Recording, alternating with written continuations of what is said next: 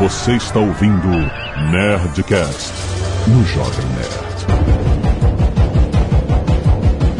Landa, nerds! Aqui é Alexandre Antônio do Jovem Nerd 2018. Que incêndio!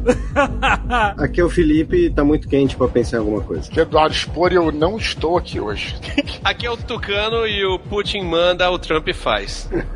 Aqui é o JP, é, é, no estilo chacrinha, velho guerreiro. Caralho!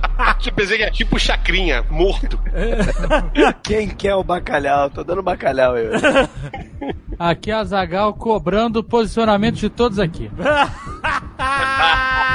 Muito bem, Nerd! Chegou aquela hora, o Nerdcast de Política Internacional 2018 está no ar. Internacional. É internacional, exatamente. Internacional. Mas a gente pode falar das futuras relações exteriores do Brasil com os nossos vizinhos, ou O, irmãos. o posicionamento que o Azagal vai cobrar a gente quanto a eleição no Peru, então, né? E-mails! Canelada.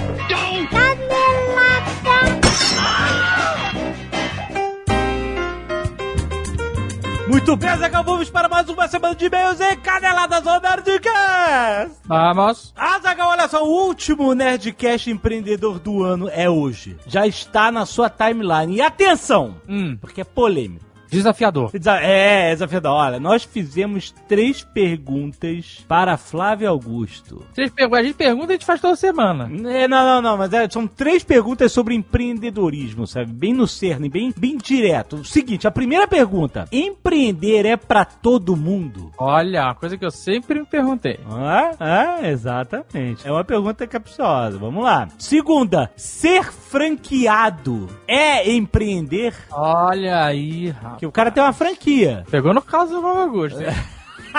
Exatamente. Não é você ter uma franquia do seu negócio, é você ser um franqueado do negócio dos outros. Isso é ser empreendedor ou não? E terceiro, olha só, trabalhar com marketing multinível é empreender, cara. A visita dos três fantasmas do empreendedorismo neste final de ano. Muito interessante. Cara, tem que ouvir, porque tá muito maneiro ouvir o que, que o cara tem a falar com isso, né? Você não precisa passar o currículo do Flávio Augusto aqui. Então não deixe de conhecer também o meu sucesso.com, que é o patrocinador dessa série incrível. Quatro anos, Azagal, gente. Quatro Olha cinco? aí. Vai pro 5? Vai pro... Ih, será que vai pro quinto? Olha só! Tem que ouvir, tem que ouvir lá pra, pra você saber. Essa é a pergunta derradeira. Teremos uma quinta temporada? Olha, muito bom, cara. Então vai conhecer o meusucesso.com, cara, que faz esses documentários incríveis, cara, dos estudos de caso dos maiores empreendedores do Brasil, cara, incluindo agora o novo estudo de caso de uma empresa que faz 10 milhões de reais de faturamento por dia. Caraca, mano. 10 milhões por dia. Caraca, é, olha, eu tô curioso. É polêmico? Não é polêmico? Você vai ver, você pode ver com 7 dias grátis de acesso ao meu sucesso.com, onde você pode acessar todo o conteúdo da plataforma gerado nesses últimos 4 anos. Cara, é incrível. Vá lá e baixa e escuta o Nerdcast Empreendedor, o último de 2018, que tá muito fora. E nós acabamos de lembrar que está rolando a promoção de autógrafos Rough Gunner da Nerd Store. A promoção de finalzinho de ano é o seguinte: você compra o seu Rough Gunner Volume 3, que está faltando na sua coleção. A chaproca de 640 páginas, incrível, escrita por Leonel Caldela. And seu livro vai ser autografado por Azagal. Olha aí. Eu ainda não entendi muito bem por que, que você não está autografando desde o livro 1. O que tem do livro 1? É, por quê? Não, aí. Por que você tem uma meta e eu ainda não tenho? Porque eu, eu tive a- a- aquele negócio de viajar, de viajar no fim do ano. Aquele negócio, sabe, você viaja no fim do ano. Aí eu tô longe daí, entendeu? E aí? Ah, eu vou fazer, olha só. Um monte de gente ficou mandando mensagem. Ah, pelo amor de Deus, eu só recebo salário, já gastei tudo no Natal. Ah. É, festa de dinheiro, amigo Goku da empresa. presente da tia Platinha. E não tô, tô sem grana. Então, a gente, a pedidos, resolveu prorrogar até o dia 5 de janeiro. Oh! Pra entrar, pra bater. Ia só até o dia 31, agora. Mas, a pedidos, a gente tá prorrogando pro primeiro salário de 2019 da galera. Olha aí, olha aí, muito bom, Nerd Store. Olha aí, a Nerd Store é a mãe. Ou seja, era R$ 49,90, agora é R$ 39,90, 20% de desconto. olha aí, cara. No Huff 3 e até em outros livros da, da Nerd Books. Aham. Se você comprar o Huff 3 até dia 5 de janeiro, ele vem autografado por mim. Olha só. Se você comprar outros livros Nerd Books junto com o Huff 3, eu autografo os outros livros da Nerd Books também. Olha só. E se a gente vender 3 mil livros, esse safado que inventou essa meta sai do meio das férias dele pra autografar os livros também. Eu saio, eu saio. Compro passagem, vou pra Curitiba e vou assinar essa parada toda aí. Mas tem que bater meta, essa é a ideia. Então, ó, compra os livros pra você, compra pros teus amigos, compra mais de um Isso. pra dar de presente. Avisa as pessoas, gente, olha aí os livros com 20% de desconto e vai ver autografado. Avise seus amigos, avise seus familiares, avise seus inimigos, porque é um livro tão pesado que você pode jogar em cima dele. Olha, e ainda tem essa colher de chá de pegar, dar esticada pra janeiro pra pegar o salário chegando, rapaz. É, isso Olha aí. Muito bom, nerds. Agora compre a lenda de Rough Gunner Volume 3 e ganhe o autógrafo da Zagal e possivelmente do Jovem Nerd. Corre! E Azaghal, olha só, estamos começando mais um ciclo aqui de translação ao redor do Sol. E aí muitas pessoas renovam muitas coisas nessa É. época do ano, né? Uma delas que nós estamos querendo fazer é o seguinte: é uma pesquisa sobre o público do Jovem Nerd. A galera, sabe? Quem é você? Qual a sua idade? Quais são os seus interesses? pra que a gente faz essa pesquisa? Por que a gente faz? Eu vou explicar. Hum. Porque a gente está sempre melhorando o site, a versão mobile, o app, certo? Uhum. Então, entendendo essa, eh, quem você é, a gente consegue otimizar o site melhor pra você. Exatamente. Tudo isso é para um melhor Jovem Nerd para você. Então, o que, que você pode fazer? Qual é a proposta? Tem um link aí no post que você entra na nossa pesquisa e responde mega rápido. São perguntinhas sobre, né, onde você, você é, acessa pelo Android, pelo iPhone, por onde você conhece o Jovem Nerd, se você usar Adblock ou não. Tem tudo, cara. Toda pesquisa bem rapidinho que você responde ajuda o Jovem Nerd a ficar muito bom. E é, é anônima. Me ajuda a te ajudar. É. Help me, help you. E ela é anônima, não precisa botar CPF, essas paradas e tal, não sei o que. É só, só você responder e enviar. Então, enquanto você escuta esse Nerdcast, entra aí no, no formulário e Isso. vai respondendo. Você pode entrar direto no bit.ly barra JN traço pesquisa traço 2018, certo? Ou você pode clicar no link aí que dá até um page viewzinho. Exato. E, Azaghal, como é o final de ano, Hum. aquele finzinho de ano, aquela coisa, nós vamos trazer aqui os nossos queridos comparsas. Antes de chamar esses safados, quero lembrar aqui É. que o Nerdcast RPG Hum, vai acontecer no Nerdcast 666. Tem data pra sair. isso, lembrando. Então, Estamos comprometidos. quem tá chorando pode chorar, quem tá feliz pode comemorar, certo? Dia 29 de março, é isso que vai acontecer. Tá marcada a data. Olha, ainda bem que a gente marcou essa data porque seria impossível lançar no mês de janeiro, porque aconteceram um milhão de imprevistos. Até dormir no hospital, o Jovem Nerd dormiu já. Dormi no hospital com a sogra. E a gente tá tendo um tempinho pra parar um pouco, né? Que tava brabo. Então, dia 29 de março, Nerdcast 666, Uh. vocês vão saber a conclusão dessa épica epopeia. E agora fiquem com esses épicos patetas.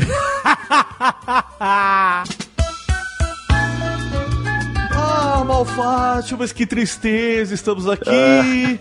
Mais uma vez fazendo o papel de quê? De tapar buraquinhos, não é verdade? Olha que coincidência, no fim do ano, né? Emenda de feriado e eles não puderam gravar. Que coincidência. Provavelmente foi algum problema, com certeza. É, e você sabe o que está acontecendo, Malfátio? Que nós também estamos ou viajando ou em situações, digamos, fora dos padrões normais. Exato. Por isso que o som pode estar um pouco aquém do que normalmente é o aceitável. Exatamente. Eu estou com um pouquinho de reverb a mais porque eu estou preso num calabouço das edições Exato. fim de ano e você está falando diretamente de outro planeta. Estou diretamente da cobertura da guerra do Iraque aqui.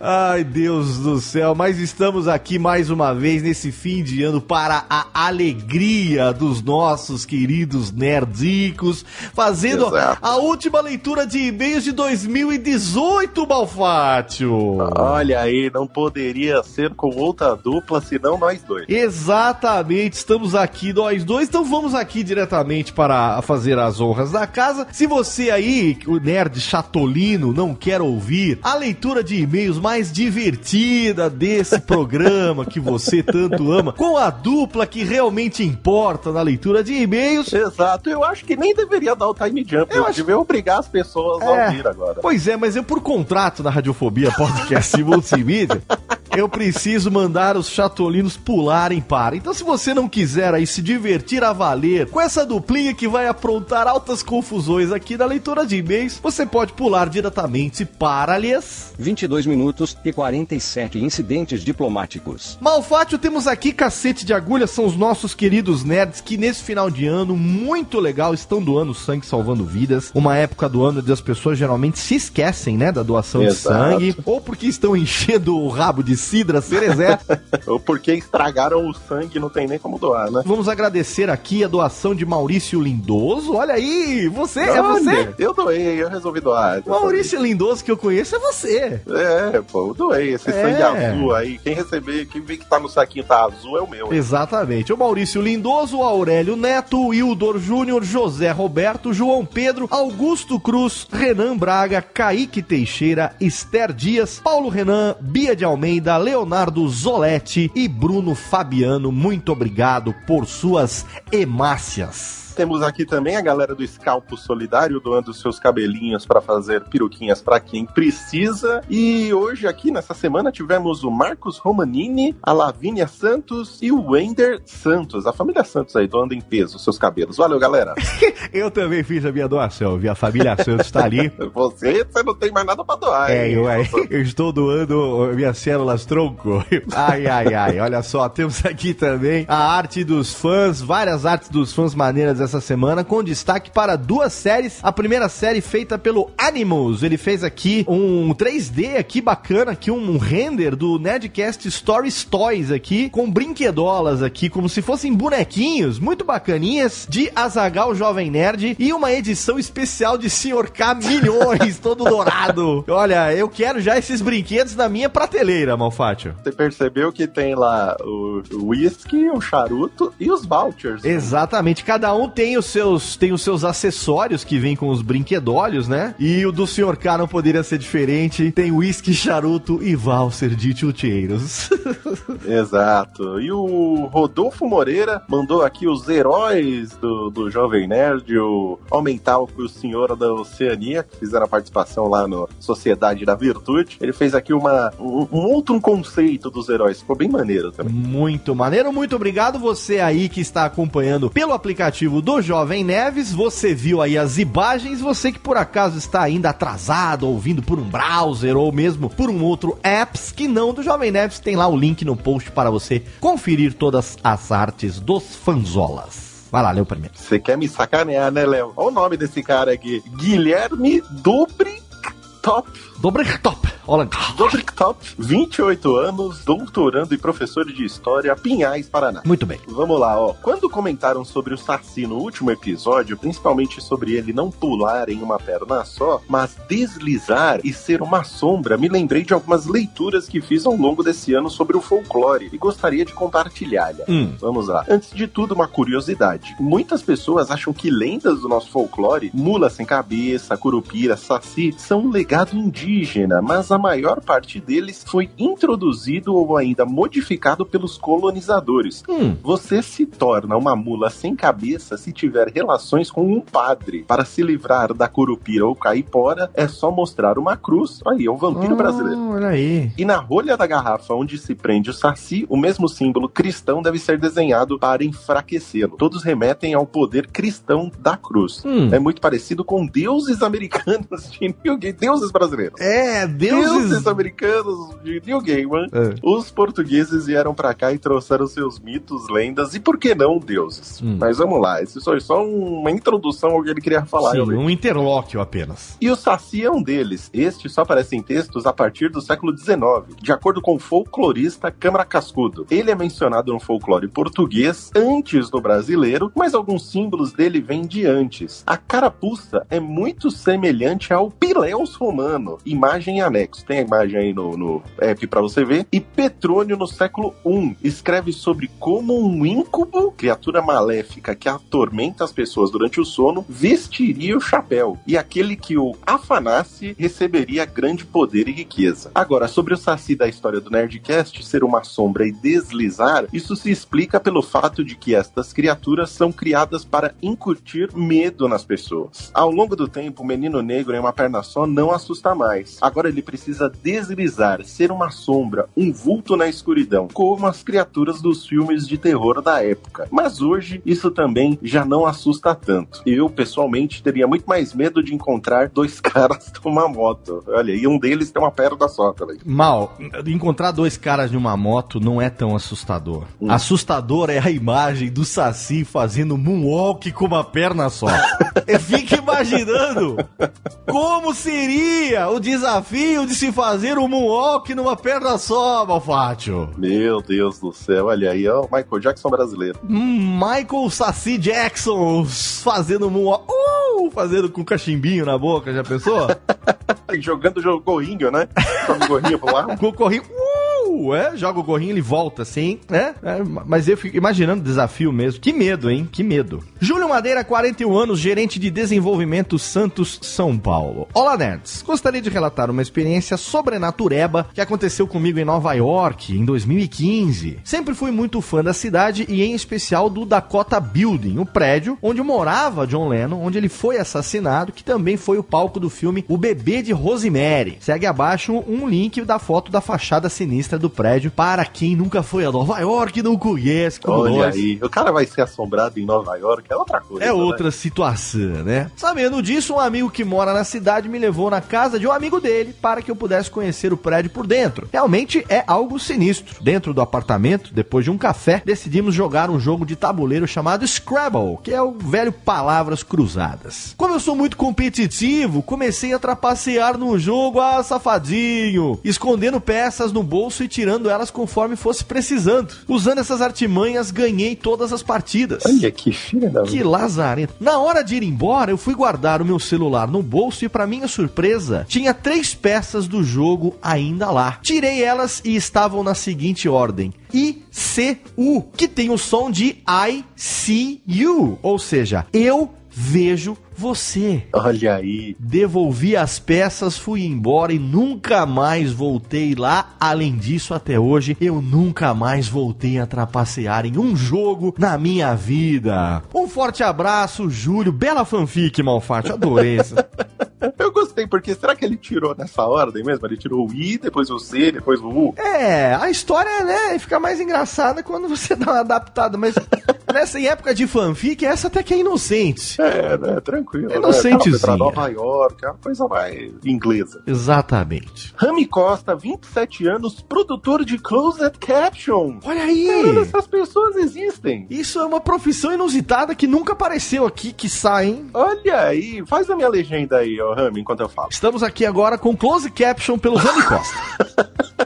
Olá vocês, meus caros Alexandre Ottoni, e Azagal, Mal e ou Léo. Olha aí. Olha aí. Estamos hein? aqui. Gostei. Venho aqui relatar um fato ocorrido no dia de publicação do Nerdcast 652, o Sobrenatural Não Existe ou Não 2. Horas antes que o mesmo fosse disponibilizado. Trabalho com close caption e audiodescrição numa empresa que presta serviço para algumas emissoras de TV. E assim como de acordo às normas de acessibilidade, o deficiente auditivo e ou visual tem o direito a acesso à informação 24 horas por dia, fazendo assim com que nosso trabalho seja necessário até mesmo nas mais monótonas madrugadas. Pera um pouquinho, quer dizer que o close caption ele é feito ao vivo? É lógico, né? Se é um me corrija aí, ô Rami, se eu estiver Mas assim, se é um filme ou uma série que o cara já sabe que vai ser falado, Sim. eles já fazem Ah, tá. antecipadamente. Ok. Agora, ah, um- no caso um de jornal jornal. ao vivo, Ah. por exemplo, ele vai fazendo na hora. Caraca, eu nunca pensei nisso. Eu sempre pensei que fosse tipo um algoritmo de leitura, de sei lá. Né? Nem dá essa ideia, senão você vai acabar com o emprego da galera aí. Ah, entendi. Não, isso explica muita coisa, né? E eles usam uma máquina de escrever muito louca, que não é um teclado de computador. É uma Entendi. parada que digita em sílabas já. É muito louca a parada, que é pra ser rápido, né? Que a pessoa vai falando, ele já vai pondo lá. É bem maneiro, hein? Profissão produtor de close caption. Aí fica a dica pro próximo Nerdcast. Pois bem, na data em questão, de quinta para sexta do dia 21 de dezembro, estava eu acordado mais uma vez e devido ao horário com o apartamento todo fechado, é home office. Na sala de, de costas para minha mesa, uma porta dupla de alumínio dá acesso à varanda. Eis que, durante uma das tantas produções, com uma batida agressiva, a porta, fechada, com trinca no batente, se abre, ecoando um estrondoso som pela porta. Hum. É válido salientar que a porta abre-se apenas de dentro para fora, sendo assim irrelevante o fator vento, já que, como mencionado anteriormente, o apartamento estava todo fechado. Eu, calmamente, imagino, né, já todo cagado, então me levanto, fecho novamente e mais uma vez confiro a trinca, chegando até mesmo a forçar para ver se era possível abrir. Caraca! Me sentei para voltar a trabalhar e menos de cinco minutos foram necessários para que a porta se abrisse novamente, de maneira mais agressiva do que a anterior. Dessa vez, as portas deram mais algumas batidas antes de parar. O processo se repetiu por mais algumas vezes, até que, na última vez, eu pedisse para que parasse, pois eu realmente estava cansado de me levantar para travar uma briguinha com o que quer que fosse. O cara não estava assustado, ele só estava incomodado. tá? Eu falei, pô, de novo vou ter que levantar. Após a noite cansativa, fui para o quarto deitar-me e fiquei sem reação com o que vi. O quarto estava revirado, Ah, com fotografias antes presas magneticamente a quadros na parede jogadas ao chão. Apesar de tudo, tive um sono tranquilo. Mas qual foi a minha surpresa ao acordar e ver o tema do Nerdcast? Envio a seguir a imagem da trinca da porta para quem quiser tirar suas próprias conclusões, assim como prints de tweets durante o ocorrido. O cara foi descrevendo no Twitter. Caraca. Peço desculpas pelo extenso e-mail e desejo vinda longa e próspera a vocês, nerds. Um abraço. Aí ele mandou aqui, ó. Tô me sentindo no próprio filme do Poltergeist nesse apartamento, sabe? E ele mandou uma foto da trinca aqui que você vê no. É uma trinca bem trincosa, hein? Tá realmente preso. É isso aí. Você precisa exorcizar o seu apartamento aí, ô Ami. Olha, isso aqui, água benta, muita ruda, entendeu? E tem que. Você se mudou pra uma casa nova, né, Léo? Eu me mudei pra uma casa nova. Você já passou quantas noites aí? Passei quatro noites. E aí? Primeira coisa que eu fiz quando entrei aqui foi plantar uma pimenteira no portão, que é pra botar toda a zica pra fora. Entendeu? Tá certo. Porque aqui agora eu vou ficar escondido aqui. Só que de- eh, o estúdio fica ah, num- numa edícula fora da casa, então eu tenho que atravessar o jardim à noite, cheio de sombras, Isso. E você editando até altas horas Nerdcast. editando até o cu da madrugada aqui. É, o primeiro barulho que eu ouvir eu não vou. Você tá achando que eu vou ficar compartilhando do Twitter? Eu não vou nada, cara.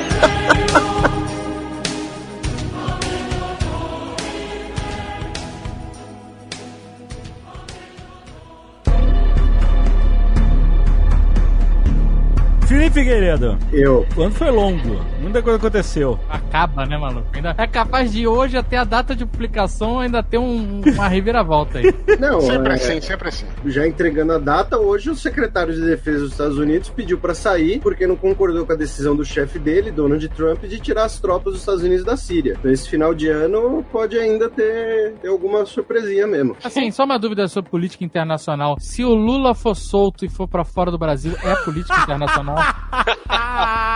Aí é Polícia Internacional. Ai, caraca. A melhor fanfic do ano foi escrita ontem, né? Ah, Marco Aurélio Melo assina soltando prisioneiros em segunda instância. Luiz Inácio Lula da Silva sai da cadeia pela porta da frente. Um carro para. Abre a porta. Quem está lá dentro dirigindo? Queiroz. O motorista Queiroz. Eles dão um beijo, a cadeia explode atrás e eles vão embora. Caralho, é, escreveram essa fanfic mesmo. eu, gost- eu gostaria de ver. Caralho, seria sensacional ele indo embora com o dinheiro todo. O Azaghal falou que o ano não acaba, cara. Eu acho que esse ano passou muito rápido. Você achou? Tá cada vez mais, cada vez mais rápido. É, eu achei Ah, que isso é sinal de velhice. Eu tenho um espírito novo, eu, meu ano, meu ano não acaba aqui. nunca. É, não, rapaz. Principalmente rapaz, agosto, né? Agosto não acaba. É um rapaz ainda na flor da idade. Tô, tô vivo aqui. Que Fa- fica Fazendo muito no- motoescola? Amanhã, que pra vocês é a semana passada, ou talvez, sei lá quando, é minhas duas últimas aulas. Aí a gente vai ver o que vai acontecer. Mas olha só, Twitter, Facebook, essas coisas envelhecem. É verdade. Porque você envelhece. Qual é a rede Envelhece. social do jovem? Não, não, ela envelhece porque ela te mata por dentro. Ela, ela vai te punindo, sabe qual é? Você, seu organismo ele vai deteriorando de tanta merda. Tu tenta se desver, não consegue, aí depois tenta se cegar. É, vai matando as Tenta células. se é? cegar. Tu saca, Tipo- tu saca que eu tô rouco aqui de propósito, que é pra ele não me reconhecer e xingar, sei lá, o Carlos Voltro, alguma coisa assim. mais rouco aqui é o Dudu. Só tem dois Dudus no programa. Eu sou rouco? Eita. Levemente. Ih, cara, eu não descobrindo isso agora, com 50 anos de idade. Caralho, fazer 50 50. anos de idade. O Twitter envelhece mesmo, né? Tucano que gosta de falar que o Dodô tem 50 anos. Eu, eu sou de 68, esse Tucano sabe disso, e fica impressionado.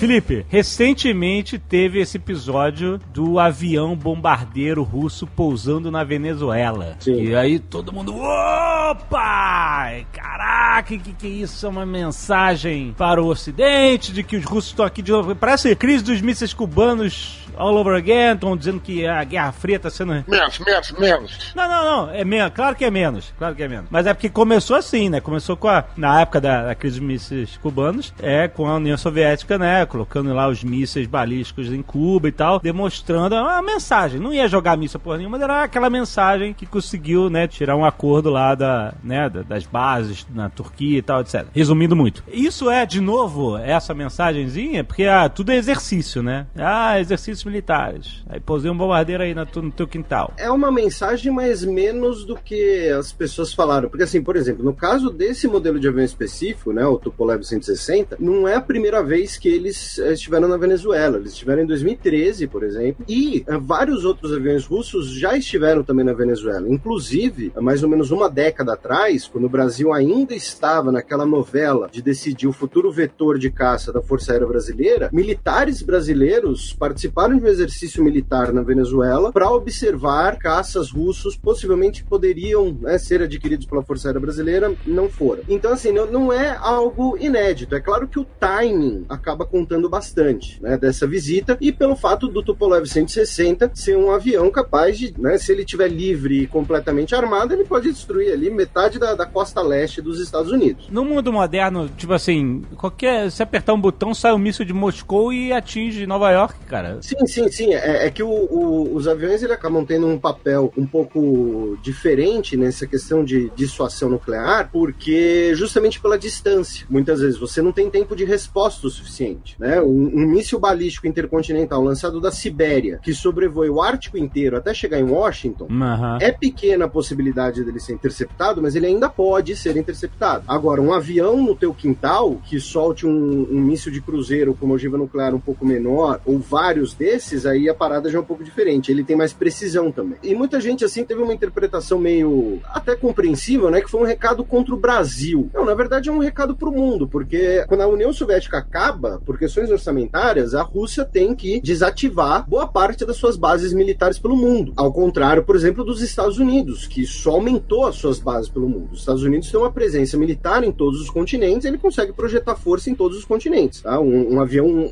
dos Estados Unidos chega em qualquer lugar, um avião militar, chega em qualquer lugar do mundo em algumas horas, no máximo. Os russos estão retomando esse papel nos últimos tempos apenas. Então é falar, olha, a gente não é a maior economia do mundo, a gente ainda não está tão bem assim das pernas, mas a gente voltou a, a conseguir, olha, se a gente precisar pousar um avião na, na Venezuela, né, que é muito longe da Rússia, a gente consegue. E a, a Rússia quer estabelecer uma base aérea na Venezuela, na verdade. Ah, inclusive, isso já foi ah, tema né, até de algumas teorias da conspiração, que vem nisso uma questão, às vezes, até ideológica, né? As pessoas que ainda ligam a Rússia ou ao Putin ao comunismo, alguma coisa assim, sendo que não, na verdade, é uma questão geopolítica, é uma questão, não é ideológica, é uma questão de você ter bases e capacidade de abastecimento, capacidade de projetar força em qualquer lugar do mundo, basicamente. Né? A Índia estabeleceu a sua primeira base fora seus seu território recentemente. A China construiu a sua primeira base naval fora do Pacífico em séculos, recentemente no Djibouti, ali no chifre da África. A mesma França e o Reino Unido, que são potências né, que já foram mais potentes, justamente. São potências que precisam de um Viagrinha ainda, atualmente, né? É, dá, dá, dá pra. é Uma boa analogia. Precisa- é, eles ainda têm essa capacidade. Né? Não vamos esquecer, a Argentina achava que os britânicos não iam conseguir contrapor os argentinos aqui na- na- nas Malvinas, aqui do lado. E os britânicos falaram: não, peraí, calma lá. né? Vamos ver isso aí. Inclusive, ah, não foram apenas porta-aviões ou submarino nuclear. Os britânicos faziam campanha de bombardeio contra as Ilhas Malvinas usando bases aéreas no meio do Atlântico, que ainda são posses britânicas. Então é uma, é uma questão de você projetar força. Então é um recado, é, mas é um recado mais genérico, entendeu? Um recado do tipo, olha, a gente pode pousar aí na Venezuela se a gente quiser, a gente não vai atacar ninguém, mas a gente pode, é isso. Ao mesmo tempo, para Venezuela serve para dizer, ó, não vem interferir aqui no nosso mundinho, porque a gente tem costas largas aí por aí também, não? Também serve, ou não? Sim, a Venezuela, ela, nos últimos tempos, ela comprou muito armamento, tanto russo quanto chinês, e recentemente, né, já, já que né, a ideia é o, é, o, é o Nerdcast Connection, recentemente o Maduro, ele esteve na China, né, aquela imagem que viralizou dele comendo com o Salt Bay na Turquia, né, aquele chefe que faz toda a coreografia do sal e tal, é porque ele estava voltando à China, e a China assinou uma série de contratos bilionários em ouro com a Venezuela. Em pra- ouro? Em ouro, porque eles não querem usar Tá o merda. dólar. Aí sim.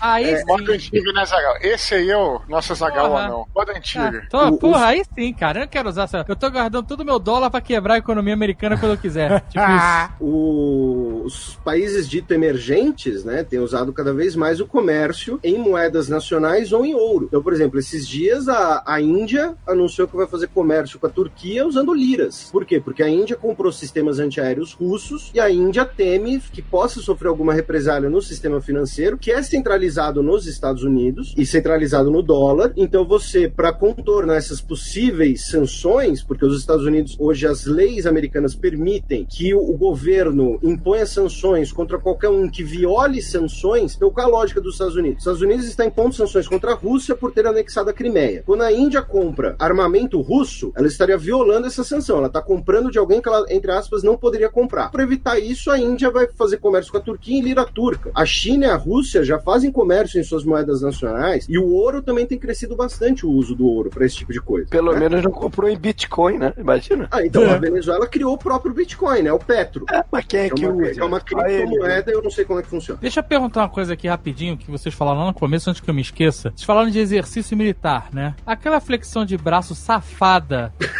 pode ser considerada exercício militar? Eu gostava do Nerdcast quando ele não era esquerdista. Eu tinha certeza que você ia perguntar aquela parada das liras aí, que eu não tô entendendo. Como é que é? Eles botam um monte de harpa na- no container e manda? Deixa comigo essa parte. Veja com quem sabe, né?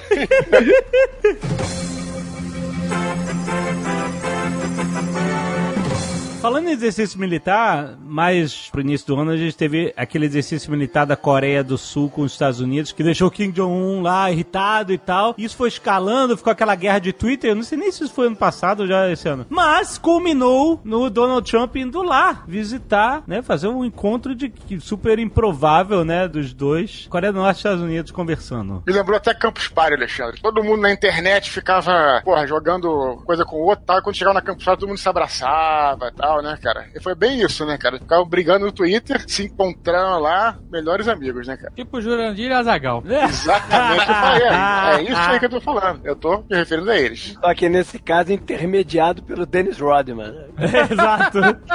O que é mais louco e mais fantástico. A gente não pode reclamar desse ano, vai. Sugiro a todo mundo que estiver ouvindo jogar no, no YouTube. Dennis Rodman, ao vivo na CNN, usando ao mesmo tempo um boné de Make America Great Again e uma camiseta do Potcoin, que é uma criptomoeda de maconha, enfim, alguma coisa assim. agradecendo os meus amigos, presidente Trump e Marechal Kim Jong-un, Olha aí. chorando. Cara, incrível, Cara, incrível. é sensacional. Assim, é, é- você questiona se você tá na- no, no mundo real. Você tá falando de um cara que casou com a Carmen Electra e no outro dia se separou. Estamos falando do maior reboteiro da história da NBA. e agora é o maior diplomata do mundo. A gente não pode reclamar de um mundo que tem Dennis Rodman e Steven Seagal como figuras políticas internacionais. Não dá pra reclamar do mundo assim, cara. Mas vamos lá, o que representou esse encontro? Olha, Representou porra nenhuma, porque eles fizeram um acordo que ninguém cumpre nada, e só, fi- só um finge de cá e outro finge de lá, porra. É só mídia, né, cara? É só piar pra um lado e pro outro. Porque é o seguinte, antes, a gente tá até falou em outros Nerdcasts que o, o Kim Jong-un faz aquela política de bravata, né? Ficar latindo alto. Isso eu só falei no, no Nerdcast que a gente gravou sobre Coreia, e na época eu falei, é tudo bravata. E o nego, não, vai ter, vai ter a guerra, não sei o que. Eu falei, calma, isso é bravata. E aí, Cara, mas Dudu, não era previsão, era esperança.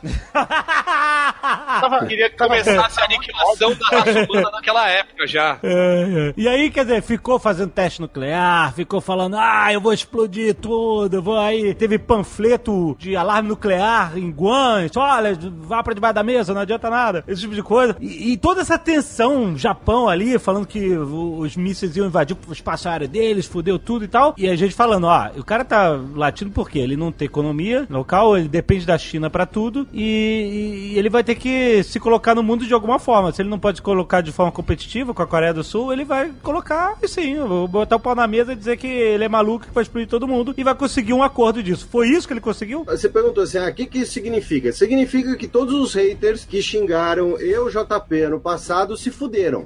Porque aconteceu exatamente o que a gente explicou. E outra coisa importante é o seguinte, o encontro entre o Trump e o Kim Jong-un, né, foi em 12 de junho em Singapura. Em abril, a gente já teve o encontro entre os dois líderes coreanos, aquela que eles tiraram a foto na, na zona neutra, Ficaram né, caminhando, um né? passinho um fazendo- lado, De mão dada? De mão dada, aquela? de mão dada, deram um passinho para dentro da Coreia do Norte, depois um passinho para a Coreia do Sul. Lindo.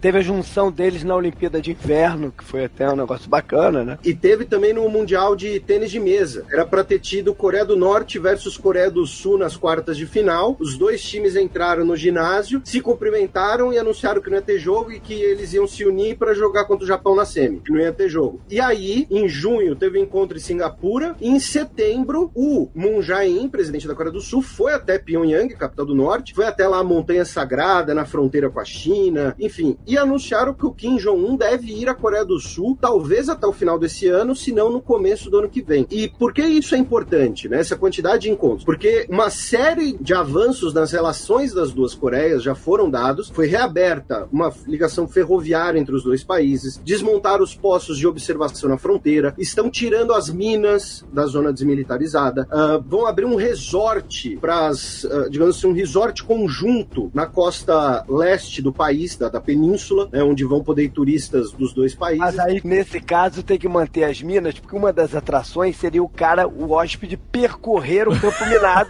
entendeu? Ele paga o ingresso de 10 doletas à parte pra percorrer o campo minado. Esse é, a- é o barato da parada.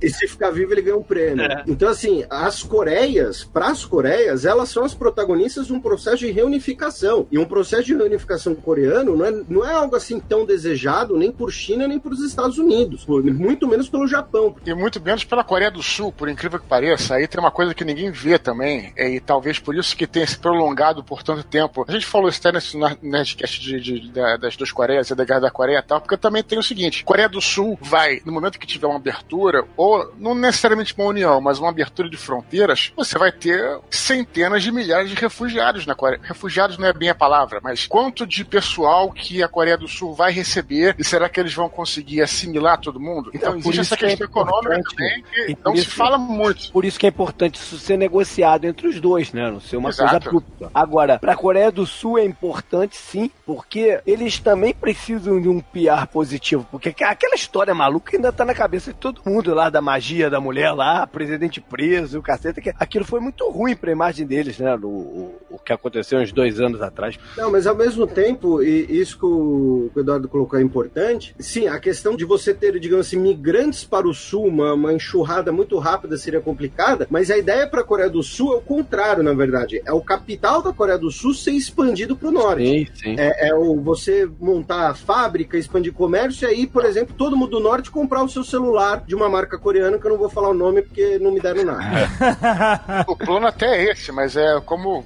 as negociações precisam ser feitas com bastante cautela justamente por causa disso, né? A Coreia do Sul não tá doida pra abrir um milhão de fábricas a peanuts na Coreia do Norte? É isso? Sim, porque é uma- vai ser uma mão de obra mais barata, inclusive. Essa é uma coisa interessante. A Coreia do Sul é um país extremamente desenvolvido do ponto de vista capitalista, é um mercado extremamente, digamos assim, competitivo. Ao mesmo tempo, a sociedade sul-coreana ela tem sindicatos fortíssimos. Então a mão de obra sul-coreana é uma mão de obra que muitas vezes é cara, porque você tem sindicatos fortes, você todo ano tem uma greve geral na, na Coreia do Sul. Então, isso é importante também para uma eventual expansão necessidade de mão de obra barata para postos menos qualificados, porque a Coreia do Sul está começando a passar por um processo que hoje já ocorre no Japão. O Japão aprovou uma nova lei para abrir 400 mil vagas de trabalho para estrangeiros por até cinco anos, postos de trabalho que não necessitam de curso superior. Por quê? Porque a população japonesa e a população sul-coreana ela está tão qualificada que eles não querem mais ah, postos de trabalho pouco qualificados. Então, para isso, você tem que pagar muito e aí você precisa atrair, então, outros trabalhadores. Parece que aconteceu na Alemanha, né? Quando foram aquele negócio dos turcos, né? Isso, No... exatamente. E, e na Alemanha ainda tinha questão demográfica, né? Porque uma geração inteira da Alemanha morreu na guerra. Exato. Uhum. Aí a China não acha interessante isso. A China não acha interessante porque vai ter um- um- uma competição econômica e um possível rival geopolítico, e um possível aliado dos Estados Unidos ou não ali na sua fronteira. A Coreia do Norte ela é interessante para a China não como um, aliado, mas como um tampão, digamos assim. A Coreia do Norte é, o, é a desculpa que a China pode dar, entendeu? Olha, eu não vou fazer isso, até queria, mas se eu fizer isso, a Coreia do Norte vai dar problema, putz, não vou, Aham. entendeu? Então, é, a Coreia do Norte é importante como um tampão. A Coreia do Norte e a China só ficaram próximas após o final da União Soviética. Durante a Guerra Fria, a Coreia do Norte era muito mais próxima da União Soviética do que da China. E lembrando, União Soviética e China, depois da década de 60, não se bicavam. Eram países socialistas, mas que não se bicavam.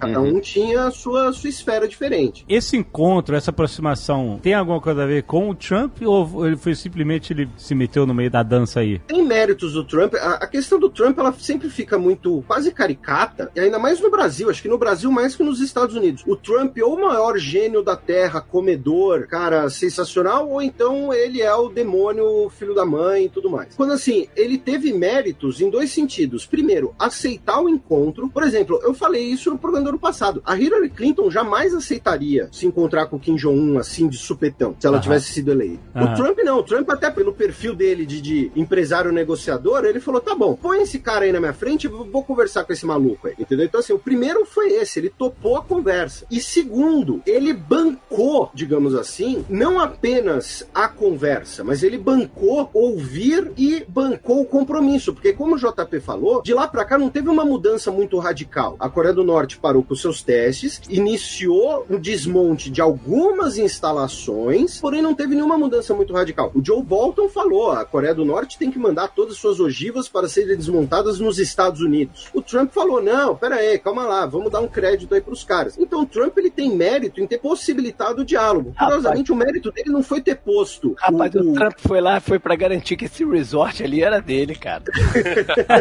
É, inclusive na apresentação em vídeo que ele fez, teve isso, né? Com certeza, pô. Ele fez uma apresentação em vídeo sobre a Coreia do Norte, projetos de Ele tá, investimento. ele, ele tá cagando pra geopolítica, ele quer saber onde é que ele pode botar Trump Tower em campo de golfe. Trump Tower, Pyongyang. é, e vender gravata da Ivanka Trump, sei lá, pô. Essa parada que o Felipe falou que o Trump é o diabo ou é Deus, até nas coisas mais insignificantes, né? No final do ano passado teve aquele episódio dele dando comida pros peixes, que a galera começou a falar como se fosse a parada mais foda que um ser humano pudesse fazer. Você lembra disso? É, ele teria cometido uma gafe alimentando as carpas no Japão, né? Virou o assim. pote de comida todo. Caraca. Ele, em vez de jogar, ele tipo tacou assim. Mas depois, quando vira o vídeo inteiro, ele ficou um tempo jogando. Ele, quando ele virou, ele já, já tinha dado mais da metade. Mas o nego falou: Nossa, como o cara pode fazer uma coisa dessa? Olha aí, o, japonês lá dando duas horas a, a comida aos pouquinhos, ele vai e vira, não sei o quê. Qualquer coisa pra quem é pró ou contra o Trump já vira um- É um escarcel, uma né? parada foda, né? Me lembrou o meu irmão e a mulher dele jogando as cinzas do pai dela na lagoa. ah, essa história, olha aí.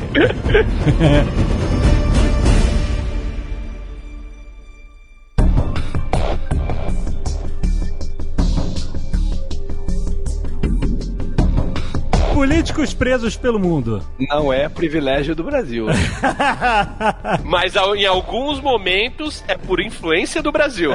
É. Sim, sim. Sei- Tu olha. sabe que o, o, o pneumologista do Arthur é peruano, o médico. Do teu filho, Arthur. É, toda vez que eu vou lá, ele fala: Ih, Lava Jato, como tá? Peru tá todo preso, Odebrecht, Peru tá todo preso. Peru tá todo preso. Pois é, né? Tem algum ex-presidente peruano solto que não esteja morto? Eu acho que até quem se candidatou e não se elegeu tá preso também. Sim, não, a- a- por exemplo, na última eleição, o eleito foi o Pepeca, né, o Pedro Paulo Kudzinski, que sofreu impeachment e está sendo investigado por corrupção do Odebrecht. Em segundo lugar, ficou a Keiko Fujimori, que foi presa por corrupção com o Odebrecht. O pai dela já, já tinha picado a mula, né? Não, o pai dela tá preso porque. É, ah, mas aí é crime contra a humanidade. Ele, na época, fugiu pro Japão, não foi isso? Sim, sim. é, ele chegou a fugir pro Japão no início do século, porque tem até uma história, se ele poderia ter sido ou não presidente peruano. Porque ele talvez se- seja de nascença japonês. Ele não teria nascido no Peru. O que ele diz é que assim, que a mãe dele chegou no Peru e ele nasceu assim, no- na primeira semana que ela chegou no Peru. Alguma coisa assim. Mas ele teria talvez nascido no Japão. E aí ele não poderia ter sido presidente do Peru. Tipo Obama, né? Que nasceu na África e. Que teria nascido no Quênia, né? O- A diferença é que o o- mas, Fujimori realmente tem dupla nacionalidade. Não, mas o Obama é um caso mais agressivo, né? Porque dizem que ele é híbrido de alienígena, Grey. Como- Um Não, é, é reptiliano. reptiliano, é reptiliano. ah, é reptiliano, é verdade. Os três presidentes anteriores estão ou presos ou sendo investigados por causa de corrupção com o Odebrecht. Inclusive, o anterior ele pediu asilo na embaixada do Uruguai e o governo uruguaio rejeitou, dizendo que ele não estava sendo perseguido por crimes políticos, mas por crimes comuns. O fato é, nas últimas três décadas, duas décadas, todas as eleições na Colômbia, no Peru, na Argentina, no Paraguai e, em menor grau, no Chile e na Venezuela, tiveram influência do Odebrecht. E de, e de outras empreiteiras brasileiras também, antes que achem que é implicância com o Odebrecht. Mas assim, a Odebrecht ela é dona da América Latina, inclusive a gente costuma brincar lá no meu programa que a América Latina, na verdade, é o Odebrechtquistão, né? Porque é tudo dele. O que você tá falando, então, é que o Peru é o Rio de Janeiro em forma de país. Todo mundo tá preso ou morto. Eu não tenho lugar de fala pra falar do Rio de Janeiro, né? Eu fugi daí eu já fui. Mas é é uma boa comparação, mas com um clima mais ameno. Cá, a Odebrecht, é- ela tá nessa categoria de too big to fail? Se a empresa é tão grande que, tipo, tipo assim, gente, como que vocês estão funcionando ainda? Cara, é uma interpretação possível, porque assim, a Odebrecht tá tendo que pagar multas e indenizações em basicamente todos os nossos países vizinhos. Ela continua aí, firme e forte. É, na, na Colômbia e no Peru. Ela assinou termos, ah, basicamente confessando o crime de, de ter comprado políticos, pagou multas bilionárias e se comprometeu a entregar todas as provas e continua aí de pé. Parece o tentáculo do Demolidor, né, cara? Isso que a gente não mencionou nem a influência deles na África também, né? Na última eleição argentina, cinco candidatos receberam doações da Odebrecht, as oficiais. Caraca, isso é muito maluco, né, cara? Porque quem pensar ganhasse que é o tamanho dos tentáculos de fato dessa empresa, maluco. Aí teve agora, né, na, na Argentina tá rolando o caso dos caderninhos, que, assim, não é uma, um comentário, não é uma, uma alfinetada, mas teve um motorista na Argentina, que, assim, É o Queiroz. Queiroz. é, o, o Queiroz, ele era responsável por fazer o delivery das propinas. Ele Ah. levava... a Fale-me grana. mais sobre isso. Então, só que aí, aí o que aconteceu? O cara foi esperto e falou: uma hora eu vou me fuder por causa disso, mas eu não vou me fuder sozinho. Então o cara registrou em oito agendas toda entrega de propina que ele fez. Fez check-in no É. Dia 5 de abril de 2017. Entreguei 50 mil dólares na casa do deputado tal. Então, assim, esses caderninhos estão pegando todo mundo. A Cristina Kirchner, os filhos da Kirchner, o irmão do Macri, o pai do Macri. O irmão do Macri, ele depôs na justiça semana passada, olha isso. Ele depôs na justiça semana passada. Ele falou: não, esclareci, eu não fiz nada de errado, todo o meu dinheiro é legal tal. Aí perguntaram pra ele: tá, mas e o pai de vocês, né? Ele falou: olha, pelo meu pai eu não posso falar nada. Tipo, o cara não põe a mão no fogo pelo pai, velho. Caraca. Papá, papá, não digo nada, papá. No mundo inteiro, em especial na América Latina, a corrupção não é nem de direita e de esquerda, a corrupção é do ser humano, né? Sim. É o sistema, o sistema funciona, independente de. É, não qualquer lado. O negócio é quem é que tá metendo a mão Então, em a- determinado momento. né? Várias empresas que foram pegas aqui, sobretudo no estado de São Paulo, são da Escandinávia. As empresas dos lugares onde, teoricamente, o lugar é, é Top. paraíso da, é o paraíso da honestidade. Elas, Pra ao invés de roubarem business. lá, elas roubam aqui. Pra fazer business no Brasil ou na América Latina, é assim, cara. Senão você não consegue o business, cara. É- Esse, Sim, esse é o não, mo- isso aí, modelo. faz parte. É o modelo. Ah, É que sempre foi, né? Não, não é coisa de agora. Celton Mello sempre disse isso. Eu não vi a É parada, mas o, é o modelo. né? É o que modelo de tá negócio. Mais importante no mecanismo político, esse é o modelo de negócio aqui. É Na base da propina. É assim que funciona. A gente tem muita benevolência, muita simpatia com o cara que dá a propina e quer ver o cara que recebe a propina na cadeia. Os dois são corruptos iguais. Aham. Teve um caso também no Equador, eu queria o comentário da Zagal sobre esse caso, que a vice-presidente do Equador, a ex-vice-presidente, a Maria Relandra Vicunha, ela renunciou no dia 4 de dezembro, porque quando ela era deputada, entre 2011 e 2013, ela cobrava dízimo dos assessores dela, que tinham que repassar parte do salário deles pra ela. E, Mas isso não acontece no Brasil. e ela foi nessa renunciou. Por que que você quer sair de mim, caralho? Não, só, só achei que ia ser interessante. Especialista em Equador. Porra, me... Aproveitando que a gente tá aqui na, na América do Sul, eu queria perguntar pro Felipe se o aquele caso do promotor que a Cristina Kirchner assassinou, é... a que, que ponto chegou? Você que tá dizendo, você que tá dizendo. É sempre assim, né? Pelo que eu sei, sou o cara que fala a verdade ele. aqui nesse programa. Foi suicídio. Foi suicídio com três tiros, mas foi suicídio. É, Isso o- não foi levado pra frente, não? Então, o caso foi reaberto, ela teve que depor, só que ela é senadora, então ela tem foro privilegiado. Puta Écio do caralho. Então, eu- o caso tá meio parado, porque assim, a, a história é o seguinte, só pra contextualizar pra quem não conhece. Tinha um promotor que tava investigando o atentado à bomba na Âmia, que foi o maior atentado terrorista na América Latina, que foi cometido, ah, muito provavelmente, pelo Hezbollah, com financiamento iraniano contra a comunidade judaica de Buenos Aires, em represália ao governo argentino, na época do Menem, foi em 94, ter anunciado que não ia mais assinar um acordo nuclear com o Irã. Tá? A Argentina iria compartilhar tecnologia nuclear com o Irã. E aí a Argentina falou que não ia mais assinar e o Irã teria financiado o Hezbollah para realizar esse atentado. E aí ficou por baixo dos panos, ninguém falou mais nada disso. E aí surgiram novas evidências, um promotor começou a cavucar, e aí ele estaria chegando em provas de que o governo argentino teria encoberto a participação iraniana, sabendo da participação iraniana no, no atentado, e aí ele apareceu suicidado com três tiros. Então estão investigando isso, né, para chegar em quem matou o cara, para depois chegar em quem encobriu a história, para depois chegar em quem mandou o atentado à bomba, que muito provavelmente foi o Irã. Caraca. É, o bi- bicho é pesado. Mas quem nunca se matou com três tiros? você se dá um, aí você fala, puta, tô vivo. Aí você se dá outro. Aí você fala, porra, ainda tô vivo. Aí você se dá outro. É normal isso. É que nem quando o Herzog apareceu enforcado numa janelinha de um metro de altura. Não, e, e- e com um cinto, né? Sendo que ele tava É. de macacão. Ah, mas aí é moda que tá julgando.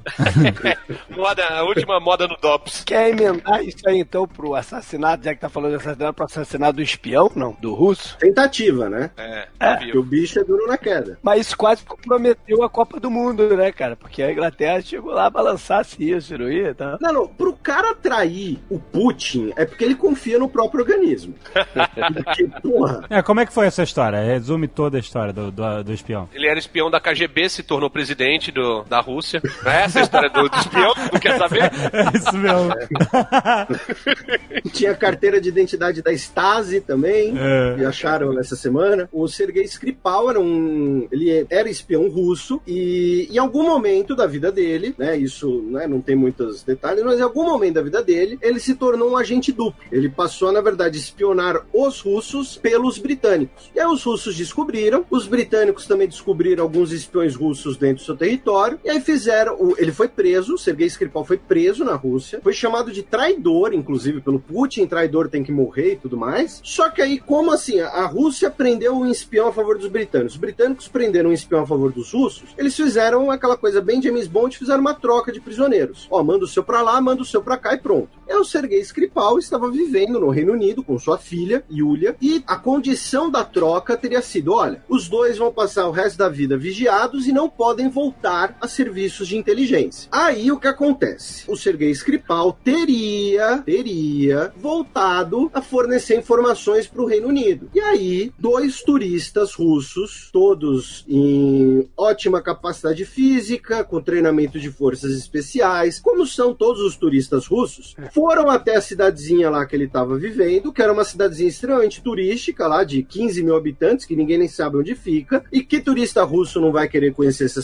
cidadezinha? E aí, por coincidência, depois dessa visita, ele e a sua filha apareceram intoxicados com um agente nervoso é, é, chamado de Novichok e quase batendo as botas. E aí, o- os russos dizem que tudo isso é, é falsificado, que a Rússia destruiu todos os. ah, ah, não, não sei, os, a unidade de medida do Novichok, mas que destruiu tudo lá na década de 1990, quando foi supervisionado pela Organização Mundial de Armas Químicas, e de fato a União Soviética destruiu boa parte do seu arsenal de armas químicas e biológicas. Dizem que ah, os britânicos não compartilham os laudos médicos, não teve acesso, então é tudo uma farsa, estão acusando os- o Reino Unido. Já os britânicos dizem: olha, o cara voltou a agir na inteligência, a Rússia foi lá em represália, mandou os dois caras para assassinar ele e teria colocado o agente na maçaneta da casa dele, e aí ao contato com a maçaneta, ele foi lá e começou a passar mal no meio da rua. Inclusive o policial que atendeu ele passando mal no meio da rua também foi afetado, mas aparentemente todo mundo sobreviveu. Então a, a- história por cima é essa. Só que aí o que acontece? O Skripal, ele era residente permanente no, no território britânico. Então assim, ele estava sob proteção britânica. Então o protesto do governo do Reino Unido e de vários outros governos europeus e dos Estados Unidos foi que basicamente a, a Rússia mandou dois caras para o Reino Unido disfarçados para matar alguém sob proteção do, do Estado britânico. E isso era um desaforo, digamos assim. E aí por isso que várias autoridades, né, a maioria das autoridades ocidentais, digamos assim, ah, não foram para a Copa na Rússia. né? O Emmanuel Macron teve que ir, porque a França chegou na final, mas ele não foi na abertura, por exemplo. né? Várias delegações não estiveram ah, na abertura, ou então mandaram o sub do sub do sub para representar o país. Não. né? A abertura da Copa da Rússia foi a abertura mais de James Bond possível, porque era o Vladimir Putin e o príncipe da Arábia Saudita assistindo Rússia e Arábia Saudita, né? Né, fazendo planos maquiavélicos, apostando, sei lá, barris de petróleo ou, ou alguma coisa assim no, no, no jogo. E o Putin tendo que fazer careta a cada gol que saía. Ele fazia careta. É, pedindo desculpas, né? Do tipo, olha, você é meu hóspede, mas seu time é uma merda. Podemos então, aproveitar o gancho, entrar em Arábia Saudita também, né? Já que foi Turquia, um né? personagem forte desse ano, né? A começar por uma tentativa de golpe de Estado meio mal contada lá no meados do ano, não foi, Felipe? Que teve uma suspeita de golpe de Estado, lá em Riad, não sei o quê. É, que era parte das operações anticorrupção, né? Que prenderam um monte de príncipe e tal, mas teve esse boato, mas não, não teve nada, nada muito público. É, mas aí culmina na morte do, do jornalista saudita, né? É, é, radicado nos Estados Unidos, trabalhava pelo pro Washington Post, que foi. A gente não pode deixar de falar assassinado. Ele foi assassinado dentro Ele da. foi retalhado. É, Ele é, foi executado. É, a É, palavra correta. dentro da embaixada lá na, na Turquia, né? É, ele foi pica, feito picadinho. Picadinho mesmo. Isso não é força de expressão. Cara, isso é muito roteiro de filme, tá ligado? Não é uma parada fácil de acreditar que aconteceu de verdade. Os detalhes sórdidos. Se essa história tem um melhor, o melhor foi a declaração do Trump. Dias depois, né? Ele falou que teve um, foi um conceito ruim, uma execução ruim e um cover-up ruim também, né? Porque teve um cara que parece que fingiu ser o cara saindo da embaixada. Meteu as roupas do cara e foi pra um lugar público É, de bastante movimento. Eles sabiam que tinha câmera pra servir de álibi. Não, ele saiu daqui, É. olha lá. Ele, às quatro horas da tarde ele tava lá na praça.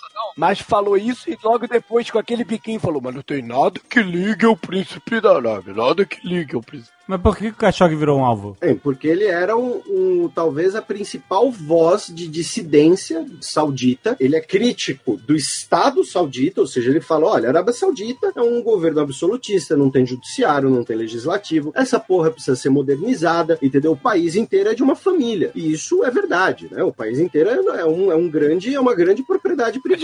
Nos anos 80 a gente aprendeu a ficar com medo e achar bizarro o Irã, porque o, Irã era o- um dos grandes É. inimigos dos Estados Unidos, tal, não sei o quê. Iraque, Uma- Irã, Iraque. É, guerra Irã-Iraque. O Ayatollah Khomeini era uma figura muito famosa, assim como um mega vilão da humanidade. Porra, o do- imagina o medo que o Eduardo tem.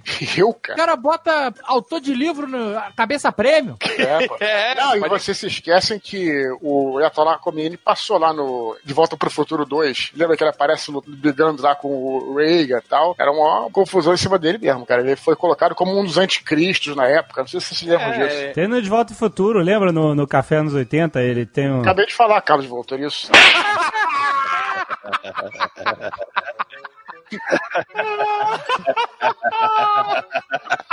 Tô maluco, a minha cabeça tá ouvindo você falar do, daquele. Corre que a polícia vem aí, que ele luta com. com... Não, eu também achei que ele tinha se confundido, mas. É. mas- Não, cara, tô.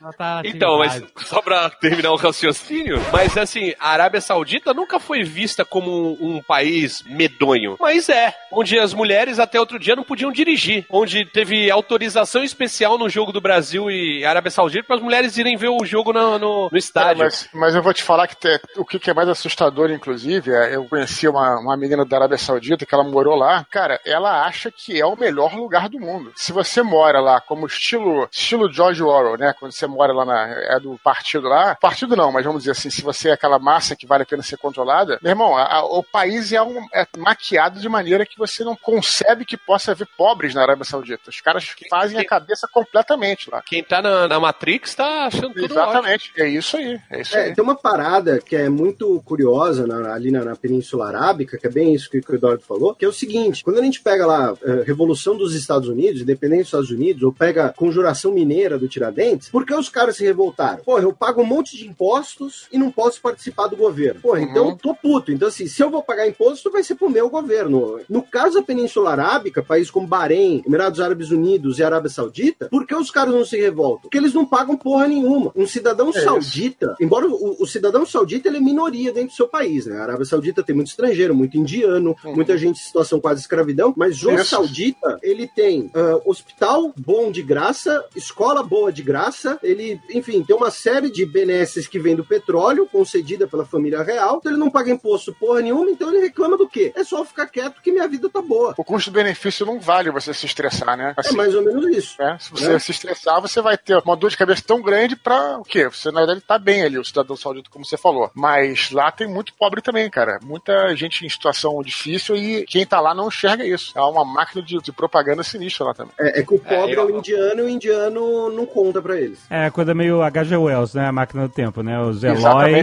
vivendo na- no mundo perfeito, a, né, dispende dos Morlocks que ficam lá operando as máquinas e ninguém sabe que eles existem, né? Eles estão lá. É, e- e no caso da comparação de, da Arábia Saudita com o Irã, tem também a, a, a política internacional deles, já que estamos falando disso. Sim. Esse ano foi o ano que a galera ficou. re- Quer dizer, a galera, algumas pessoas que estavam, eu, que eu vi falando, Guga Chakra, Felipe, sobre o- os bombardeios na, na- no Iêmen. Pô, coisa que a gente já tá falando aqui há uns três anos, né? Há uns Ah, três anos que lá, toca tem? nisso. Sim. Porque lá, lá é uma crise humanitária das mais sérias que tem no, no planeta hoje, né? E, e, de um modo geral, a, a mídia, a grande mídia nunca cobriu essa porra. E aí, voltando pro jornalista, ele tava noivo de uma turca, não é isso? Ele tava se divorciando e ia se casar de novo. E aí ele precisava ir no consulado pra pegar um papel. E aí alguém próximo do príncipe, inclusive, ligou pra ele e falou: Não, pode ir lá no consulado, vai ser de boa, não vai acontecer nada com você. Porque o próprio Khashoggi já havia denunciado um plano do governo saudita de, digamos assim, atrair opositores para consulados e embaixadas e raptá-los pra levar de volta pra Arábia Saudita. E aí o cara falou: Não, pode ir lá, é de boa tal. E de fato, ele não Aí- foi levado de volta pra Arábia Saudita. Pegou muito o fato dele ser cidadão cidadão dos Estados Unidos. Sim, não, ele, ele, ele, tem- ele, ele é residente, ele tem green card, ele não é cidadão. O filho dele é cidadão. É, ele Então, eu acho que tem green card.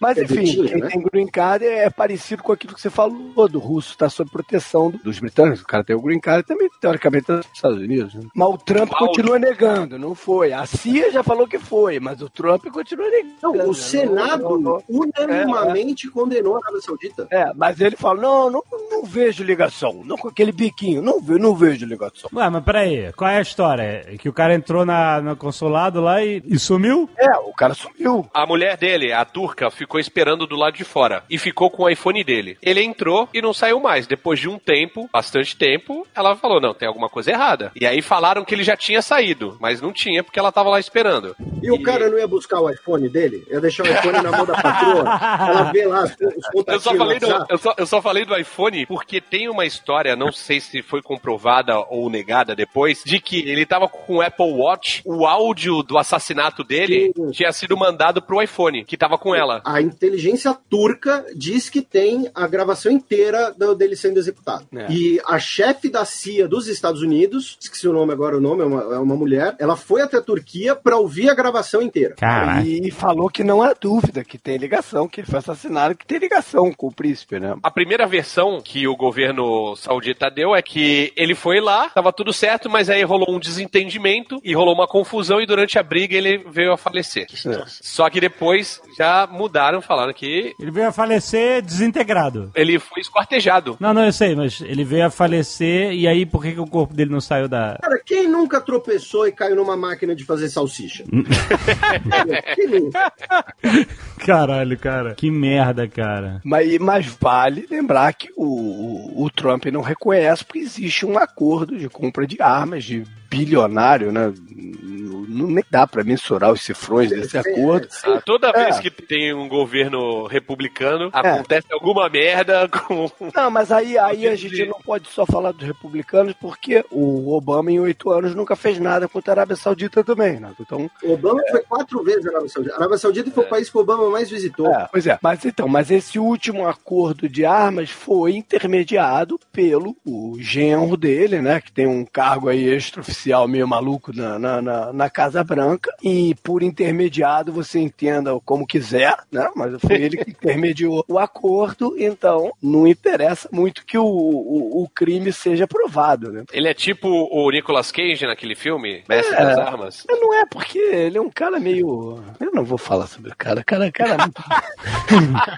Não quer ser expulso, né? O cara tá te ouvindo aí. É, pois é. Mas enfim, o fato é que o príncipe saudita também vinha de uma fase meio popstar, né? Tirando selfie com o Macron, selfie com todo mundo que ele conhece e coloca todo mundo numa situação difícil. Né? Não é só o Onda Trump. de reformista. É, não é só o Trump que ele coloca numa saia justa, né?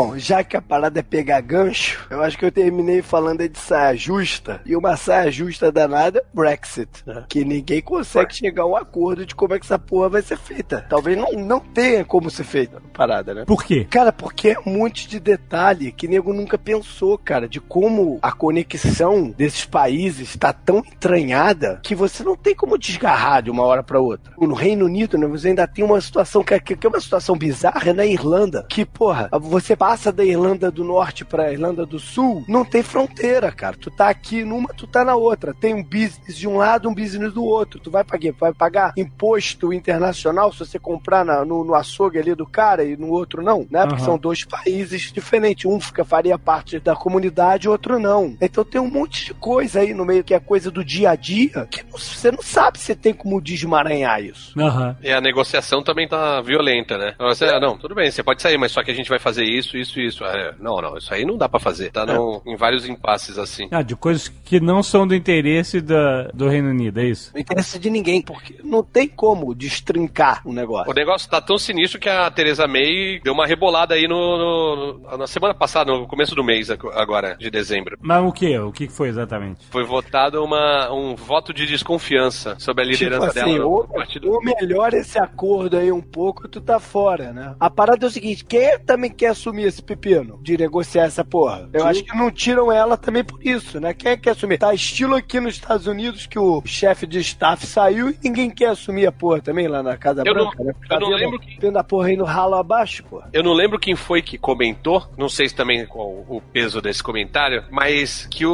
o- pessoal do partido dela, a princípio, não queria mais ela como líder. Aham. Só que falou assim: ó, se a gente tirar ela como líder, a gente não elege outro primeiro-ministro nem daqui a 10 anos. E aí falou assim: é melhor deixar ela do jeito que tá do que arriscar. Que nem o partido dela queria, né? E ninguém quer assumir a parada, cara. Quem é que quer ser agora o cara, o responsável por finalizar isso, cara? Quem que vai se voluntariar? É. Mas aí, Felipe, faltou um Churchill pra fazer um discurso. Não, cara, faltou. Tá, tá faltando alguém pra ter a coragem de falar o que todo mundo quer falar, mas tem medo de pegar mal. Que é, olha, isso tá saindo uma merda gigantesca, vamos voltar atrás? Porque no, no final dos contos tá sendo isso. Porque o, o Brexit, ele impõe, digamos assim, escolhas completamente incompatíveis, contraditórias.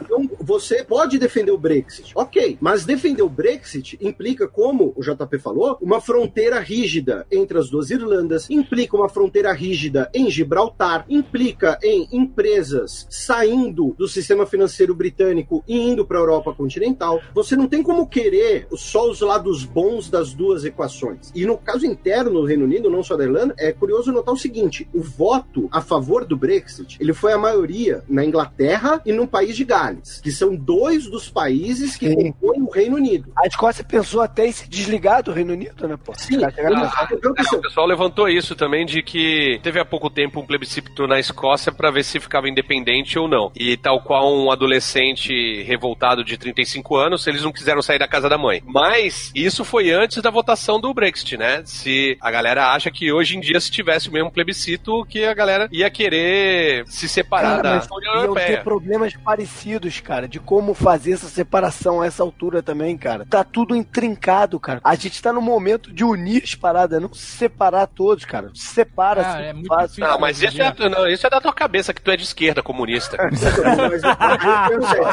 Tu é globalista, tu é globalista, Olha rapaz. Tu é olha globalista, eu te conheço. Eu, desculpa, eu conheço, globalista. confessar, confessar que eu tô aqui participando financiado pelo George Soros. brother. No, no- no caso do referendo da Escócia, a permanência na União Europeia era um dos argumentos, inclusive. Olha, se vocês ficarem independentes, vocês vão ter que negociar para entrar na União Europeia tudo de novo.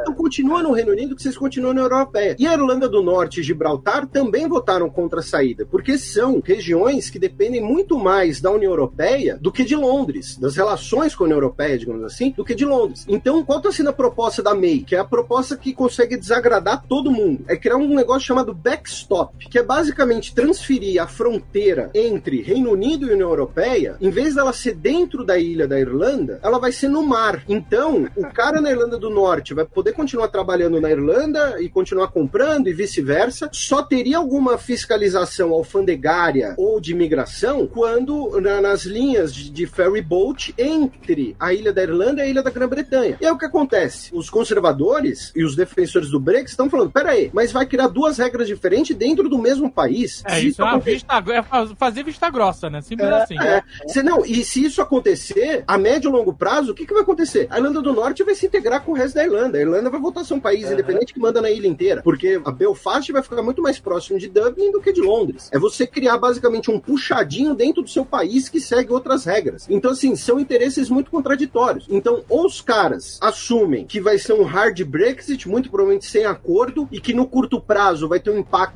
extremamente negativo. No médio e longo prazo podem ser sim positivos, tá? Mas no curto prazo vai ser negativo, isso é, é fato concreto. Ou então voltarem atrás. Agora, esse Brexit negociado, soft, amigão, não dá, porque cada um quer uma coisa e, e não vai dar para conciliar os interesses de todo mundo.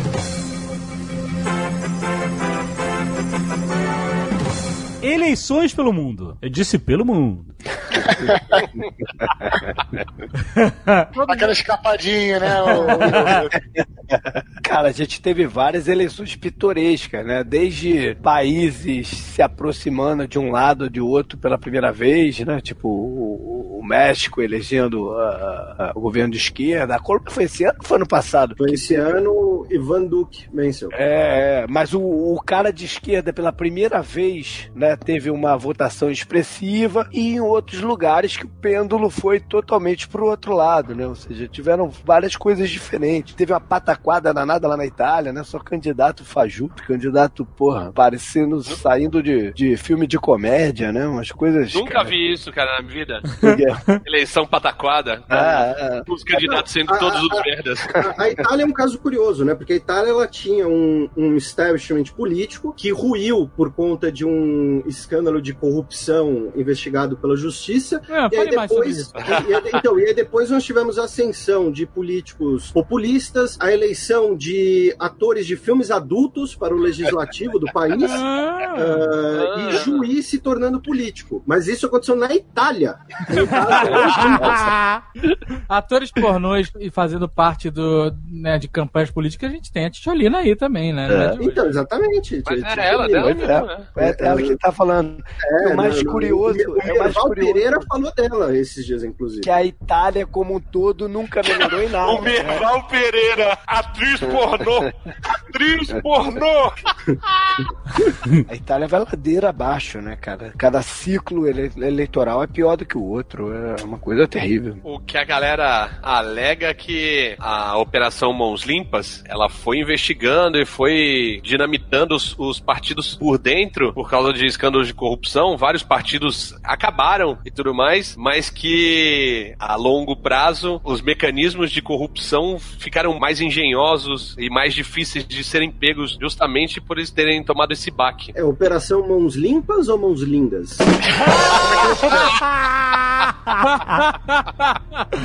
Me tira dessa, cara. Porra. Que é isso?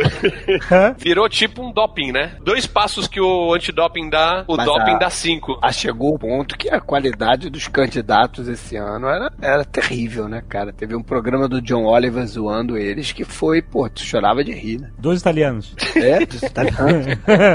só pra, só pra... Do, do Brasil você chora de verdade, do italiano você chora de rir, não é, não é a gente mesmo, né? Que você foda, vamos rir dos caras. Ah, vá rapidão. Só emendando Itália, o César Battisti entra em política internacional ou é política nacional?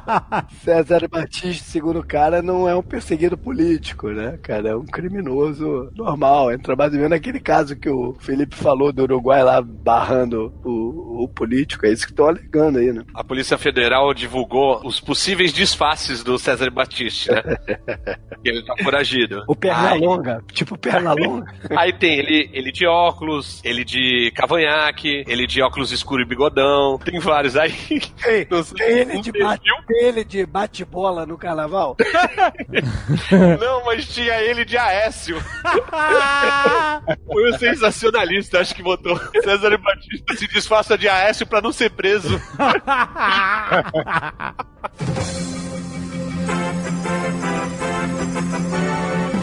Tem as eleições americanas, né? Ah, é, rolou as, as eleições de, de Congresso, né? Senado. É, é, não é eleição presidencial, é eleição de parte do Congresso e parte dos governadores, né? Foi bem interessante. Essa era de dois terços? Não. É um terço? É, é porque eles, cada, cada estado tem uma, uma regra diferente aí de quando. Não, não, não, mas eu tenho uma parada que uma das eleições renova um terço da. É, essa, essa é a menor. Essa É a menor. É, essa é a menor. É, e como o mandato de senador também é de seis anos, né? Então ele, ele vai revezando o processo. É de seis anos, né? O mandato. Agora eu fiquei na falei e fiquei na dúvida. Mas, mas enfim, teve eleição de vários pontos. E, e como era esperado, os democratas tomaram um fôlego novo, né? E ganharam de volta o Congresso, não o Senado. O Senado eles até recuaram. Seria a Câmara, então, né? Mas é, É, tomaram a Câmara. Mas é uma parada que eu vi na época os comentaristas falando que o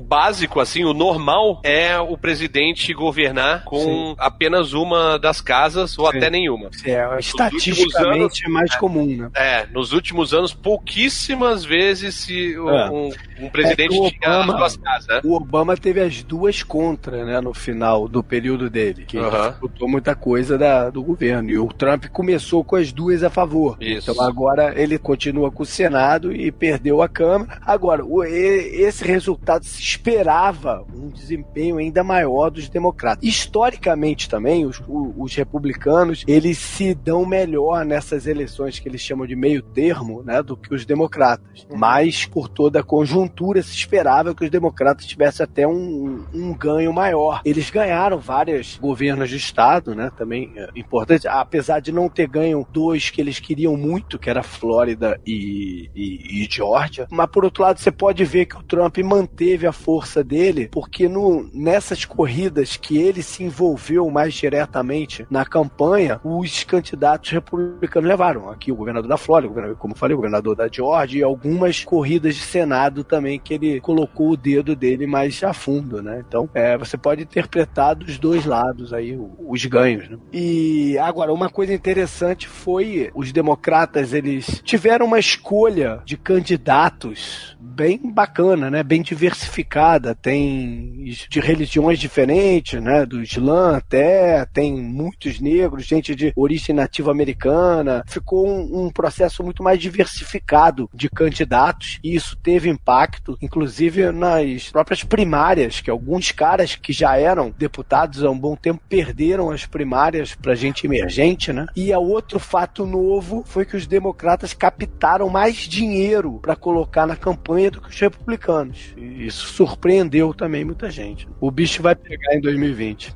Só complementar a importância dos democratas ganharem a, o Congresso, apesar do Senado ser onde se define muita coisa, né? Talvez as principais são definidas no Senado, como aí o, a aprovação de novos integrantes do Supremo, né? Que ficou muito na mídia né, nos últimos meses e, e várias outras decisões importantes são feitas pelo Senado, mas o Congresso pode atrapalhar muito a vida pessoal do Trump, porque eles podem pela primeira vez exigir que ele apresente os documentos de imposto de renda dele, que ele nunca fez até agora. Então eles podem exigir que isso seja feito e podem dar força a várias das investigações que estão aí em cima dele e podem dar início a um processo de, de impeachment que, sei lá se vai acontecer ou não, mas que eles podem dar início a isso. Então é, é ruim para o Trump isso ter acontecido.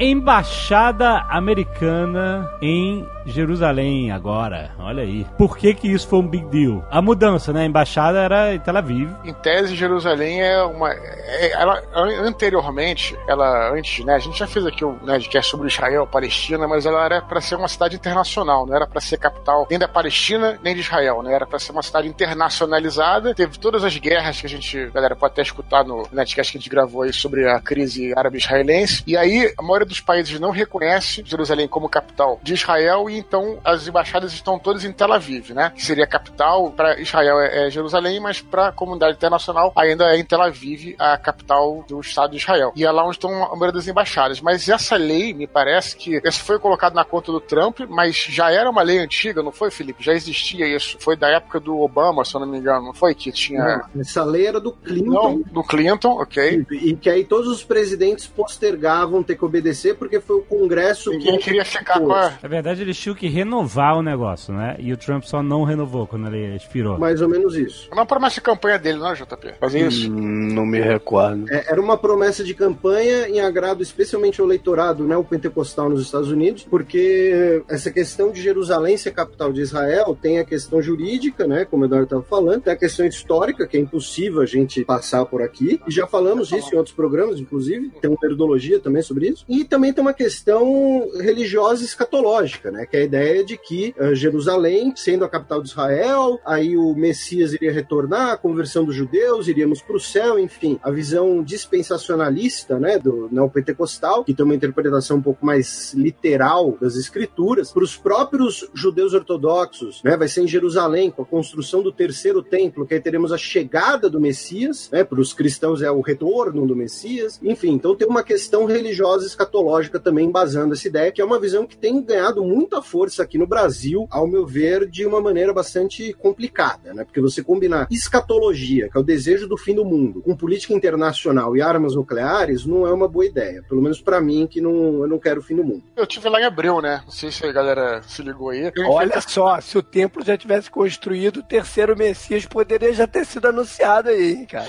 Pois é, cara, mas, mas a parada lá é bem sinistra mesmo. Primeiramente porque é, eu fui lá, inclusive, na encosta, assim, um pouco do Monte das Oliveiras, né? Bem mais do lado, um pouco, tem aquele um cemitério judaico, que é onde, acreditam, né? O Messias vai voltar ali mesmo, não é? E aí vai levantar todos os mortos, né? Como se acredita nas tradições. Então ali, o judeu, para ser enterrado ali, nesse lugar específico, nesse cemitério que é de frente para as muralhas de Jerusalém, ali é nem judeu, é judeu assim, riquíssimo, né? Porque mais de milhões de dólares um, um túmulo ali. Isso é a primeira coisa. Outra coisa é que quando eu tive lá no Monte do Templo, que é onde tá lá a Mesquita de Alaxa e, e aquela coisa toda, tem uma segurança, porra, você não pode entrar e tal. Aí eu falando com o guia, isso é até interessante porque ele tá falando. E aí ele disse assim: eu falei, pô, mas os árabes, né, os islâmicos não deixam a gente entrar e tal, etc.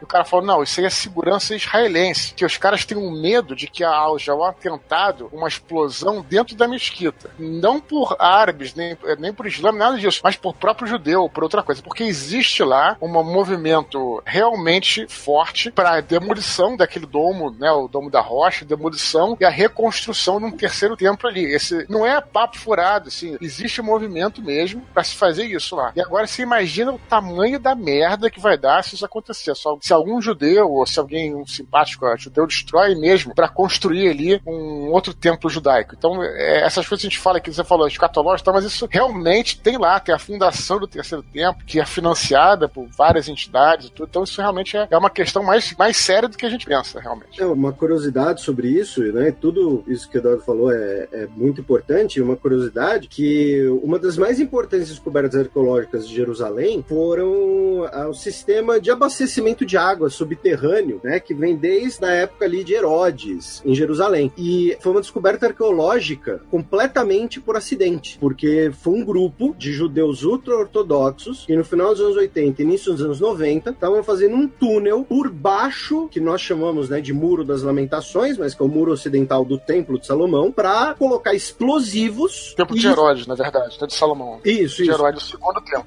E explodir a mesquita por baixo, porque né, o terceiro templo tem que ser ali. E o, Exatamente, isso aí, a isso Arca aí. da Aliança estaria ali, enfim. Os caras estavam cavando um, É um- isso. um túnel, e aí nessa coisa de escavar o túnel, eles foram pegos pelas autoridades, e aí verificando o túnel, descobriram ali a fonte da água subterrânea que abastecia Jerusalém ah, na, na antiguidade. Mas assim, os caras queriam explodir a mesquita por baixo. Cara, É, e- esse lugar, inclusive, esse lugar que você está citando, o Felipe, pode entrar lá hoje em dia, é aberto, Sim. tudo, né? Você pode entrar que é debaixo realmente do muro ali, né? Que teve, então, pra só contextualizar, teve dois templos oficialmente, até dizem que teve mais, mas oficialmente foi o templo de Salomão e o templo de Herodes, né? Que foi um pouco mais pra frente, que é o contemporâneo de Jesus, o templo de Herodes. Mas hoje, aquela área toda do Monte do Templo, Mesquita de Aláxia, Domo da Rocha, Domo da Rocha, pra quem tá, é aquele domo dourado, né? Que é o cartão postal de Jerusalém, aquela área é uma área controlada, controlada é, em termos de polícia por Israel, lógico, ali, mas pela comunidade islâmica. E a comunidade islâmica não deixa, como o Felipe falou, que haja é, escavação arqueológica ali embaixo. Os judeus são loucos para fazer essa escavação para encontrar alguma coisa ali. A Arca da Aliança é improvável, porque sumiu na época da Babilônia, que Babilônia não foi, mas alguma coisa ali certamente vai ter. Vai ter as ruínas do Templo de Herodes. Então, é, eles querem mesmo fazer isso, cara. E, e- O Antônio. Bandeiras achou até um corpo lá uma vez. Achou que era de Jesus. Foi?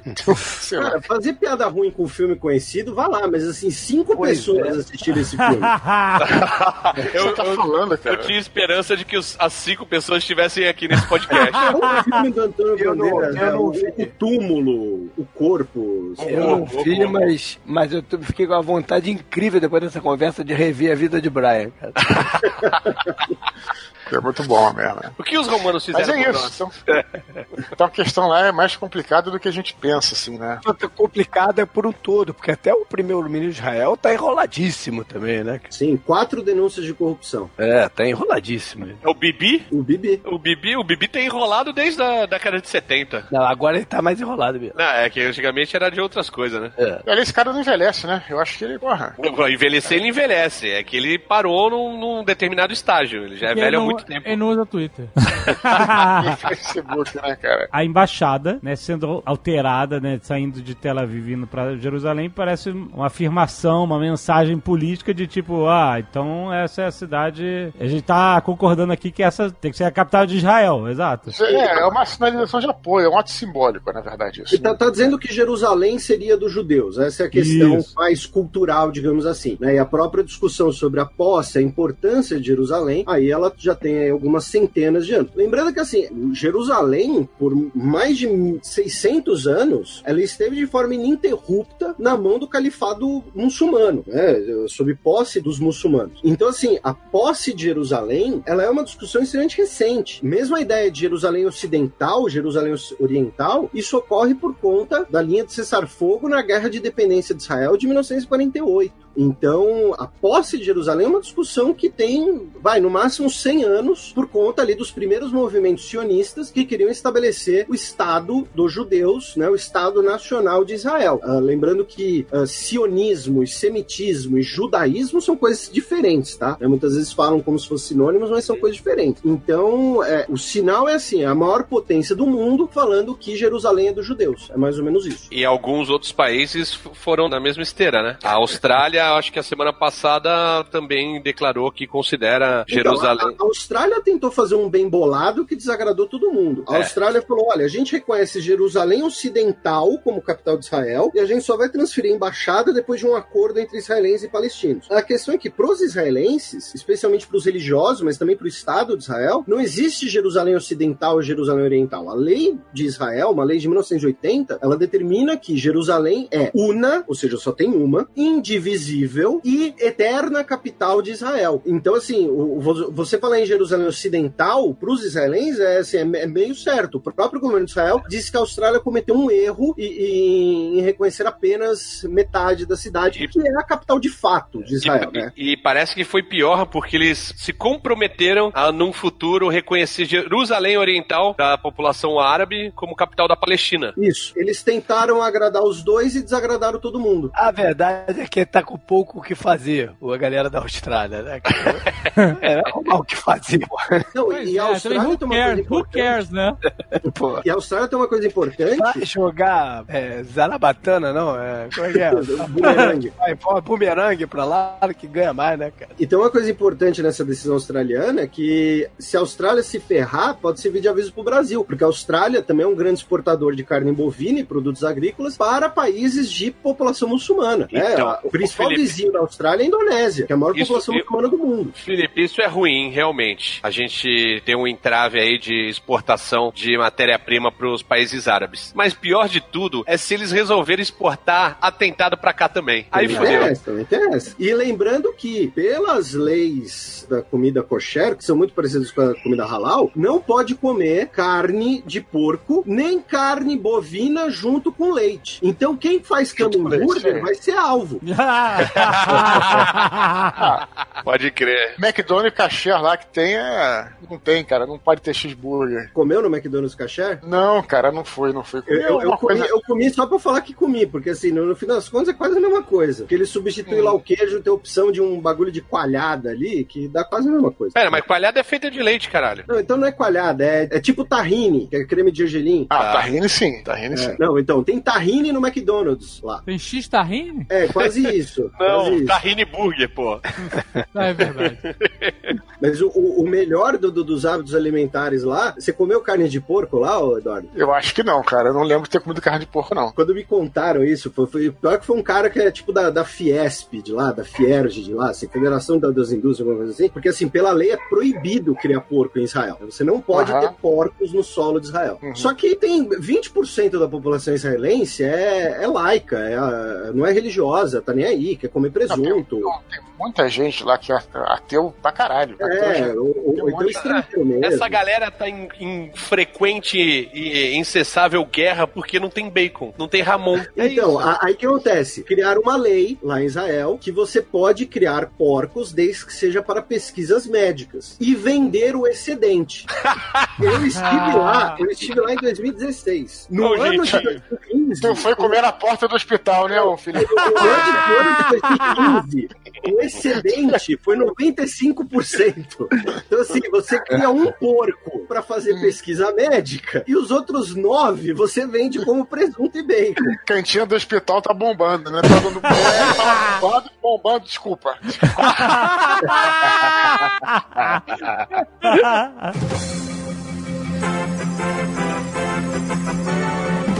Temos ir pros coletes amarelos já? Esse é novo pra todo mundo. O Felipe talvez saiba mais aí. Quem sabe é o Tucano. O Tucano que costuma estar naquelas bandas lá. Porque Bélgica é é uma Não, é- França. Não, é, ó, Não, é, eu, eu, não, eu- foi Paris, não foi? Não foi Paris? O Zagal que sabe mais do que a gente. O cara é local agora em Paris. O mundo Não, volta. eu, só né? vou, eu só vou pra Paris pra comer Madalena, cara. Não, não fico Que preocupado. isso, cara? Tô casado, cara. Mas a minha esposa vai junto. em Paris é assim, amigo. É no Moulin Rouge. Eu É não sei. É, Capa, é literal, é, é realmente perto. Eu não sei exatamente o que tá acontecendo, mas eu tô monitorando. Que eu vou pra lá em abril e já tava ficando meio cabreiro aí de me fuder. Mas, segundo informações de hoje, tá bem tranquilo lá. O problema não é eu virar a esquina e tá rolando uma manifestação. Isso aí a gente tira de letra, tranquilo. O problema é, por exemplo, ah, vamos fechar hoje o Louvre por causa de segurança. Hoje ela não vai ter a torre de Eiffel porque Mas tu segurança. já não foi pra França? Eu já. E o que, que tu vai fazer no Louvre na Torre Eiffel, caralho? Cara, tu não sabe que eu sou tio da excursão? Tá. Tô levando uma galera agora. Ah, meu irmão, manda essa galera se virar e vai viver. Não, eu gosto. Eu sou turista.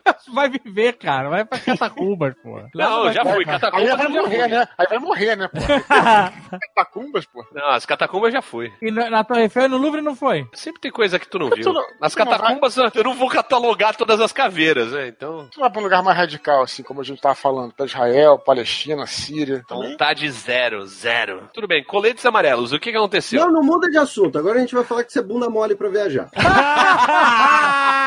Tá de brincadeira, o- cara. o- Eu já passei pelo covil de terroristas da Europa, cara. O, Que é o Bélgica, né? Não, tem- Bélgica, eu só não sabia que era, mas... Pô, cara, eu vou te falar que eu já fui- a gente já foi à Bélgica, até fui com a Zagal e achei, porra, tranquilaço, cara. Foi uma Ah, mas tu não excelente saiu do viagem. centro, né, cara? Excelente, Foi excelente. Não, a a, viagem, na- a viagem do chocolate, tá aqui. O Dudu e a Maria Fernanda são excelentes companheiros de viagem. Não, não tem como negar. E Pô, a gente cara. foi lá, a gente foi lá na Tomion, cara, que é. Acho que é brada de, de Bélgica, malandro. Então, mas vocês foram como? A gente foi como você, de turista. Não, não, mas peraí, peraí. Vocês foram Carro. de metrô? Carro, carro. Carro. Ah, eu fui de metrô. O metrô passa no meio do bairro e dá a volta, eu voltei a pé. Esse é o problema. Isso aí tem maluco, é diferente. Não, eu só sou incauto. Não sabia que era, caralho. Então, mas você mesmo acabou de dizer, você passou ali sem saber. Você não Sim. vai querendo enfrentar a encrenca, entendeu? Se sou- você soubesse, você não tinha ido. Puta que pariu.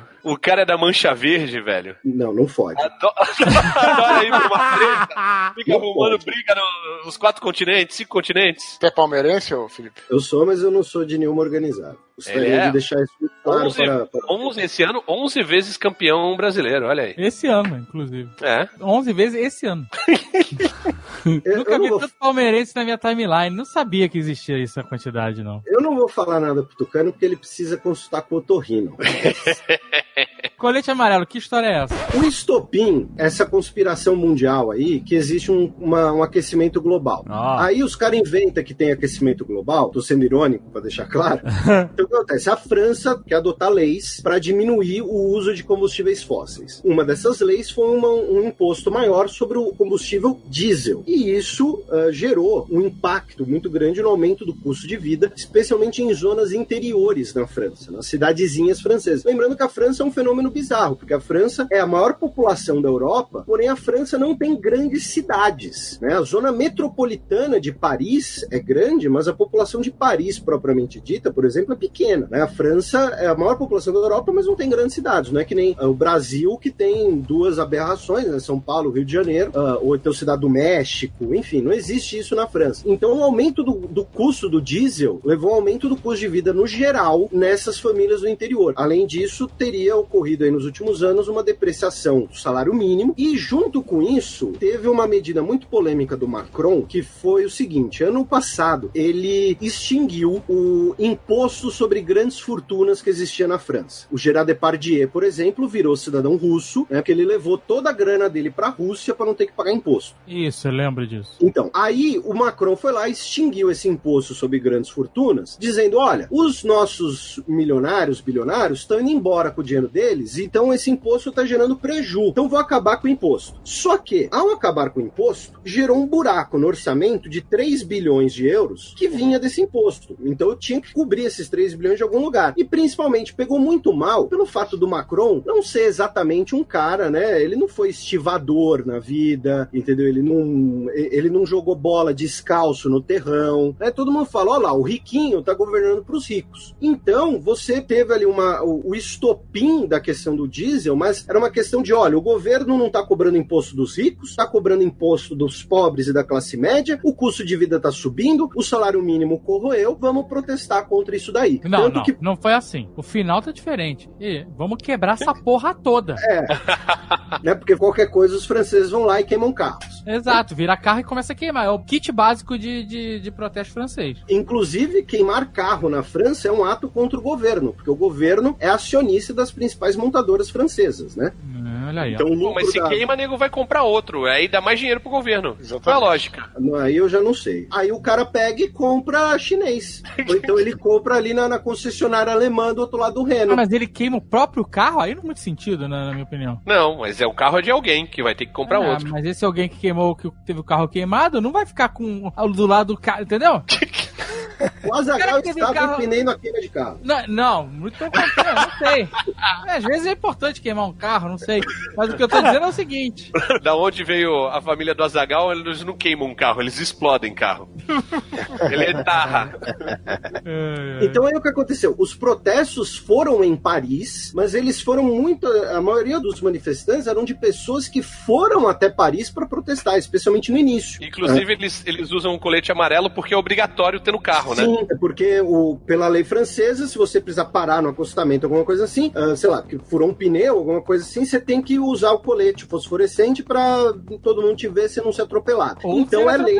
dependendo. É, então é lei todo mundo ter essa porra. Então era até um protesto contra, ó, o governo me fez comprar esse colete amarelo pra pegar a estrada, então vou pegar a estrada, vestir esse colete amarelo pra protestar contra o governo. Mais ou menos isso. E é curioso que assim, os protestos, eles acabaram crescendo e uma coisa importante que aconteceu lá, que foi pouco comentada, foi que os protestos meio que se viraram um contra si. Porque o que aconteceu? Você tinha metade do- das manifestações, a situação política na França tá polarizando bastante. Hoje você tem um partido de direita, né, a Frente Nacional da Marine Le Pen, e um partido de esquerda, a França insubmissa do Mélenchon. Os partidos tradicionais de centro-esquerda, o socialista e o centro-direita, os republicanos, tiveram o pior desempenho eleitoral da história nas últimas eleições. Então, metade dos manifestantes estava dizendo: não, esse imposto aí é porque o Macron é um agente do globalismo, porque não tem aquecimento global, porque é coisa da União Europeia. E a outra metade estava dizendo: ó, isso daí é uma questão porque o Macron é um riquinho, porque o trabalhador está se ferrando, porque o- a gente tem que proteger o meio ambiente, mas sem ferrar o trabalhador. Então você tinha ali uma ala de esquerda, uma ala de direita, e eles começaram a se enfrentar durante os protestos, inclusive. E aí aconteceu o que sempre acontece quando esquerda e direita se confrontam. O Estado vem e te bate de cima para baixo.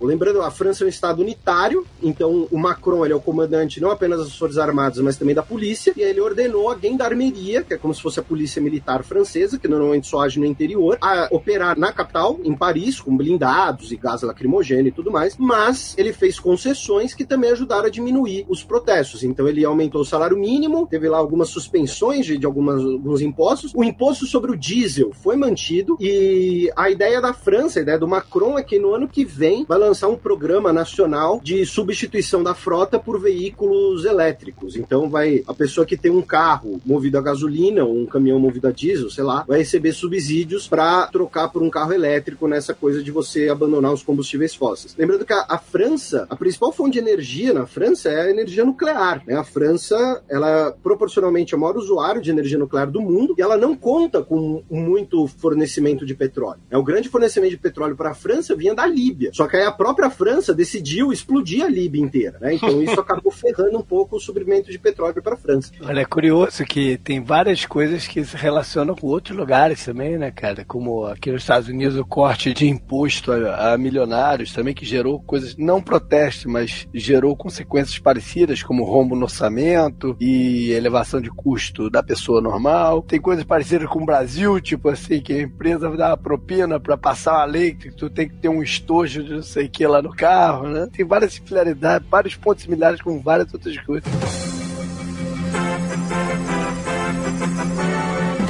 Queria aproveitar que vocês estavam falando dessa coisa do combustível e voltar no começo da nossa conversa, que a gente falou de Arábia Saudita. Eu não entendo nada de energia nem disso, mas qual o impacto que isso poderia ter, no, talvez no longo prazo, para um país como a Arábia Saudita, por exemplo? Né? Se assim, no caso, se houver uma realmente uma, um aumento dos carros elétricos e uma diminuição dos combustíveis fósseis e, e qual o impacto que isso pode ter? E é, o impacto já é mensurado? Já, você acha que já tem um tempo para ele acontecer ou ainda é uma coisa para um futuro muito distante? Cara, já é mensurado, porque o, por exemplo, o MBS, né, o príncipe herdeiro psicopata da Arábia Saudita, É, por isso que eu voltei aí no, né, a gente tava falando como, disso. Como você lembrou, ele recentemente estava lá tirando selfie com o Macron, fazendo tour de, de, de boa vizinhança, de, de relações públicas, porque, por exemplo, no caso da Arábia Saudita tem um projeto chamado Visão 2030, né? Saudi Vision 2030, que é basicamente até 2030 fazer com que o Fundo Soberano Saudita, que hoje é sustentado pelo petróleo, especula-se que a Arábia Saudita teria até um trilhão de dólares guardado no colchão. Tá bom. Mas isso em ouro ou em dólar? Esse eu quero saber. Não, eu não, não Ah, sei. Pode, pode ser ouro, pode ser dólar, euro, joias, itens Camelos, históricos. camelos. Camelo não adianta não. Camelo não adianta não. Adianta sim. Não, não. não, não. E, então, assim, um problema que eu.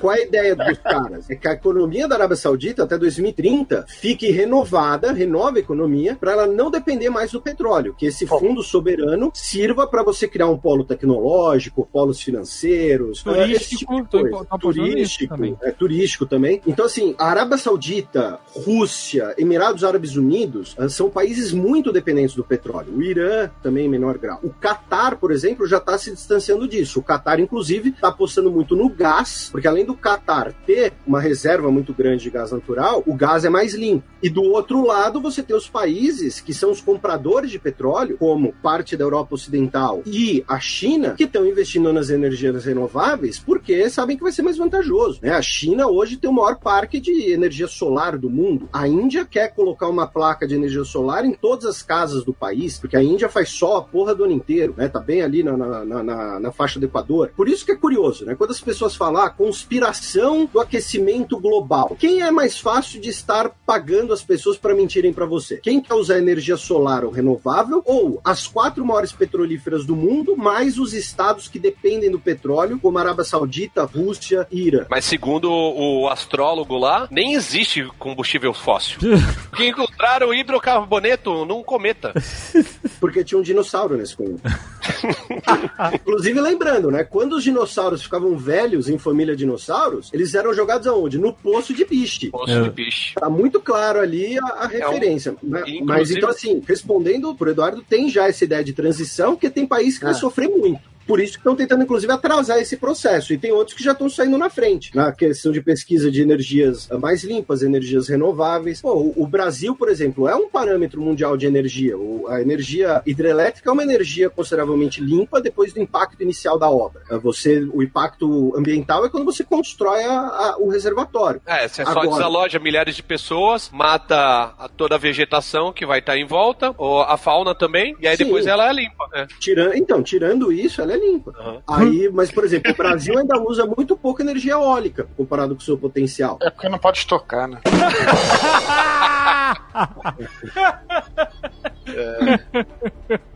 Esse cara é bom. Acho que faltou, então, a gente, já que tá nessa, falar da guerra comercial Estados Unidos e China, né? Verdade. Que é um impacto pro mundo inteiro, né? E aí teve bem intensa eh, durante um certo tempo, e quando parecia que eles estavam chegando a um acordo, veio essa notícia da executiva chinesa da Huawei, não sei se assim se fala, presa lá no Canadá. E aí a coisa tomou mais pimenta ainda, né? É, acho que isso a gente pode falar um pouco agora, mas isso aí vale um Nerdcast inteiro, na verdade, né? Pois é.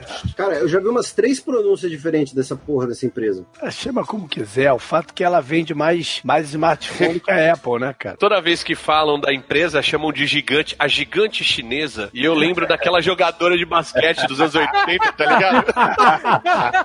Caraca, olha a memória.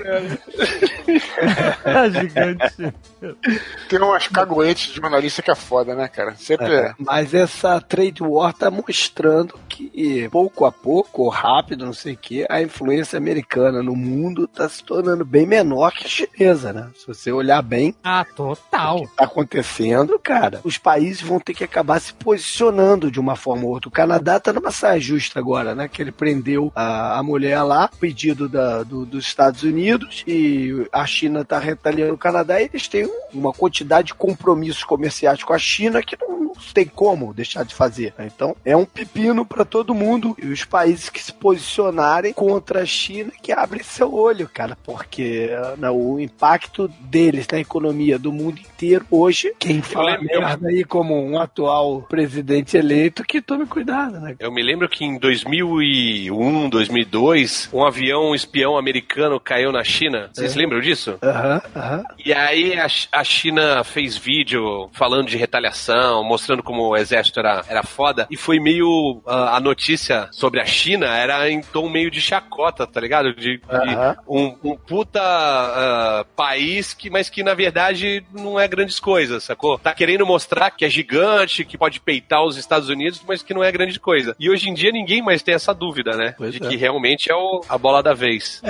Com zero poderio militar. Não zero, né? Mas não é a arma deles, né? Mais ou menos, cara. Ele já ele hoje não dá pra brincar com a parte Não, mas é, mas é, eu acho que o Azagal tava falando assim que é, o a- poder deles na economia é tão grande que É, exato, o armamento é, fica em segundo plano. que eles nem Primeiro que- precisam ameaçar dessa forma ainda. É. né? É, não, não, pff, é, nunca vai precisar. Eles podem simplesmente declarar guerra e mandar metade da população se entregar. Têm tinha um professor de geografia que falava isso sempre, né? Eles ainda tem gente pra caralho pra lutar e eles entravam os outros Mas países olha de prisioneiros já, de guerra. já existem correntes políticas dentro da China com vozes mais belicosas do que o atual né, mandatário. Isso é muito perigoso também, né? Porque uma, uma contrapartida dessa coisa é você endurecer o outro lado também, né? Então, Uma questão dessa da, da questão belicosa é que assim, a China, na verdade, ela tem. Eu não vou ter um projeto, até porque os caras estão ouvindo a gente, mas tem uma,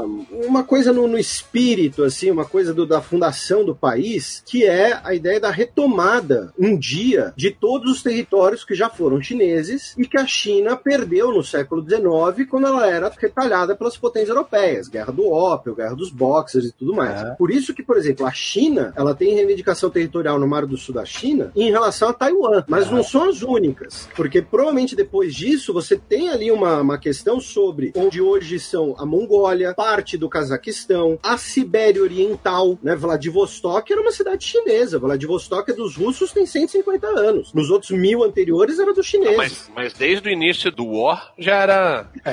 já era russa. Sim, então, eu- mas assim, o, o- claro, não tô falando que os chineses vão invadir a Rússia amanhã para retomar Vladivostok. Mas você tem ali um, um irredentismo na, na doutrina política chinesa, um espírito de irredentismo que pode levar no futuro, sim, a um expansionismo. Que é, por exemplo, a visão chinesa sobre o Tibete. Para os chineses não existe um Tibete. O Tibete era parte da China que virou independente durante a Guerra Civil Chinesa. Os caras lá se aproveitaram, os monges budistas, na visão deles, se aproveitaram, declararam a independência, fizeram lá um estado feudal absolutista e eles foram lá e retomaram. Território que seria deles. E, além disso, no platô tibetano é onde estão as nascentes dos três grandes rios chineses, né? O Rio Amarelo, o, o Rio Azul e o outro rio lá que eu esqueci a cor. E assim, você controlar a nascente do rio é importante. Então, por isso que eles foram lá e tomaram o Tibete. Porque falaram, ó, isso aqui é nosso, sempre foi. E aí você pensa, isso não vai interferir em nada na minha vida? Vai. Vai mexer na história do filme do Homem de Ferro. Vai mexer, vai mexer na história do filme do Doutor Destino. Vai mexer na tua vida, amigo. Tu acha que não? Tem um vídeo que saiu esse ano que é,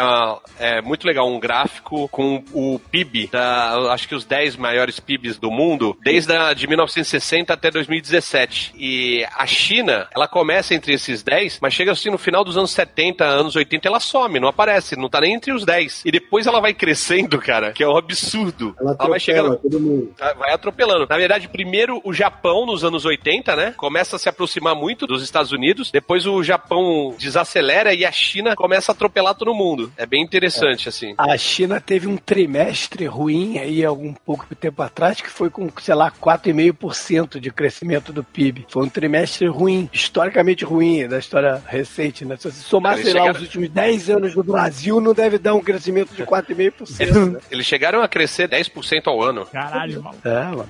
É, é meio que abre o olho aí e abre o olho rápido de como vai se posicionar nessa brincadeira aí. Abre o olho e fecha o cu, que senão entra. Mas vem cá, a guerra comercial, tipo assim, qual é a, a, a natureza da guerra comercial? É simplesmente. Cara, a natureza você pode levar para vários lados, né? Porque tem a história oficial, tem a história do que, que é interesse do Trump aí na parada, tem, tem um monte de coisa. A história oficial é que existe um desbalanceamento na relação comercial entre os dois países e que boa parte disso é culpa de algumas leis de propriedade intelectual que o nego faz lá na China e absorve patentes. E aí vai- é, é meio complexo, mas o fato é que, pô, o grau de, de, de tarifas de um lado para o outro que foram colocados, no final das contas, está prejudicando a economia americana, cara. Porque. é, Tanto é que o nego tá tendo que dar subsídio a agricultores aqui, cara. Que tá, tá dando grana de verdade. Ou seja, a gente tá falando dos Estados Unidos dando grana na mão das pessoas para compensar perdas comerciais, né, cara? Se você pensar, isso não é um, um princípio capitalista. Então, Uhum. Quem é que foi lá na Estátua da Liberdade? Eu acho que é alguém daqui do- da galera que foi lá e tinha dois chaveirinhos dele de souvenir, e aí um era um pouquinho mais caro e o outro era mais barato. Aí tava lá, só que aí mais caro. Feito nos Estados Unidos, querendo dizer assim, ó, aqui ó, você vai comprar mais caro, mas esse aqui é feito nos Estados Unidos. Esse aqui é mais barato, mas é feito na, na China. Mas, eles têm deixava muito claro. disso lá. Eles têm muito de, Sim, de, sim, é, sim. comprar local, né? Aham. Made in Você America. paga mais caro, mas você tá. Mas isso no final do dia, como os advogados gostam de falar, o pessoal, na maioria das pessoas, não fica se importando muito com o que é feito na América, eles querem pagar barato. Esse que é, que é o ponto. No Brasil aconteceu alguma coisa? Que eu tenha notado, não. Permanece tudo igual. tudo na paz. Mudou de Pessias pra Queiroz.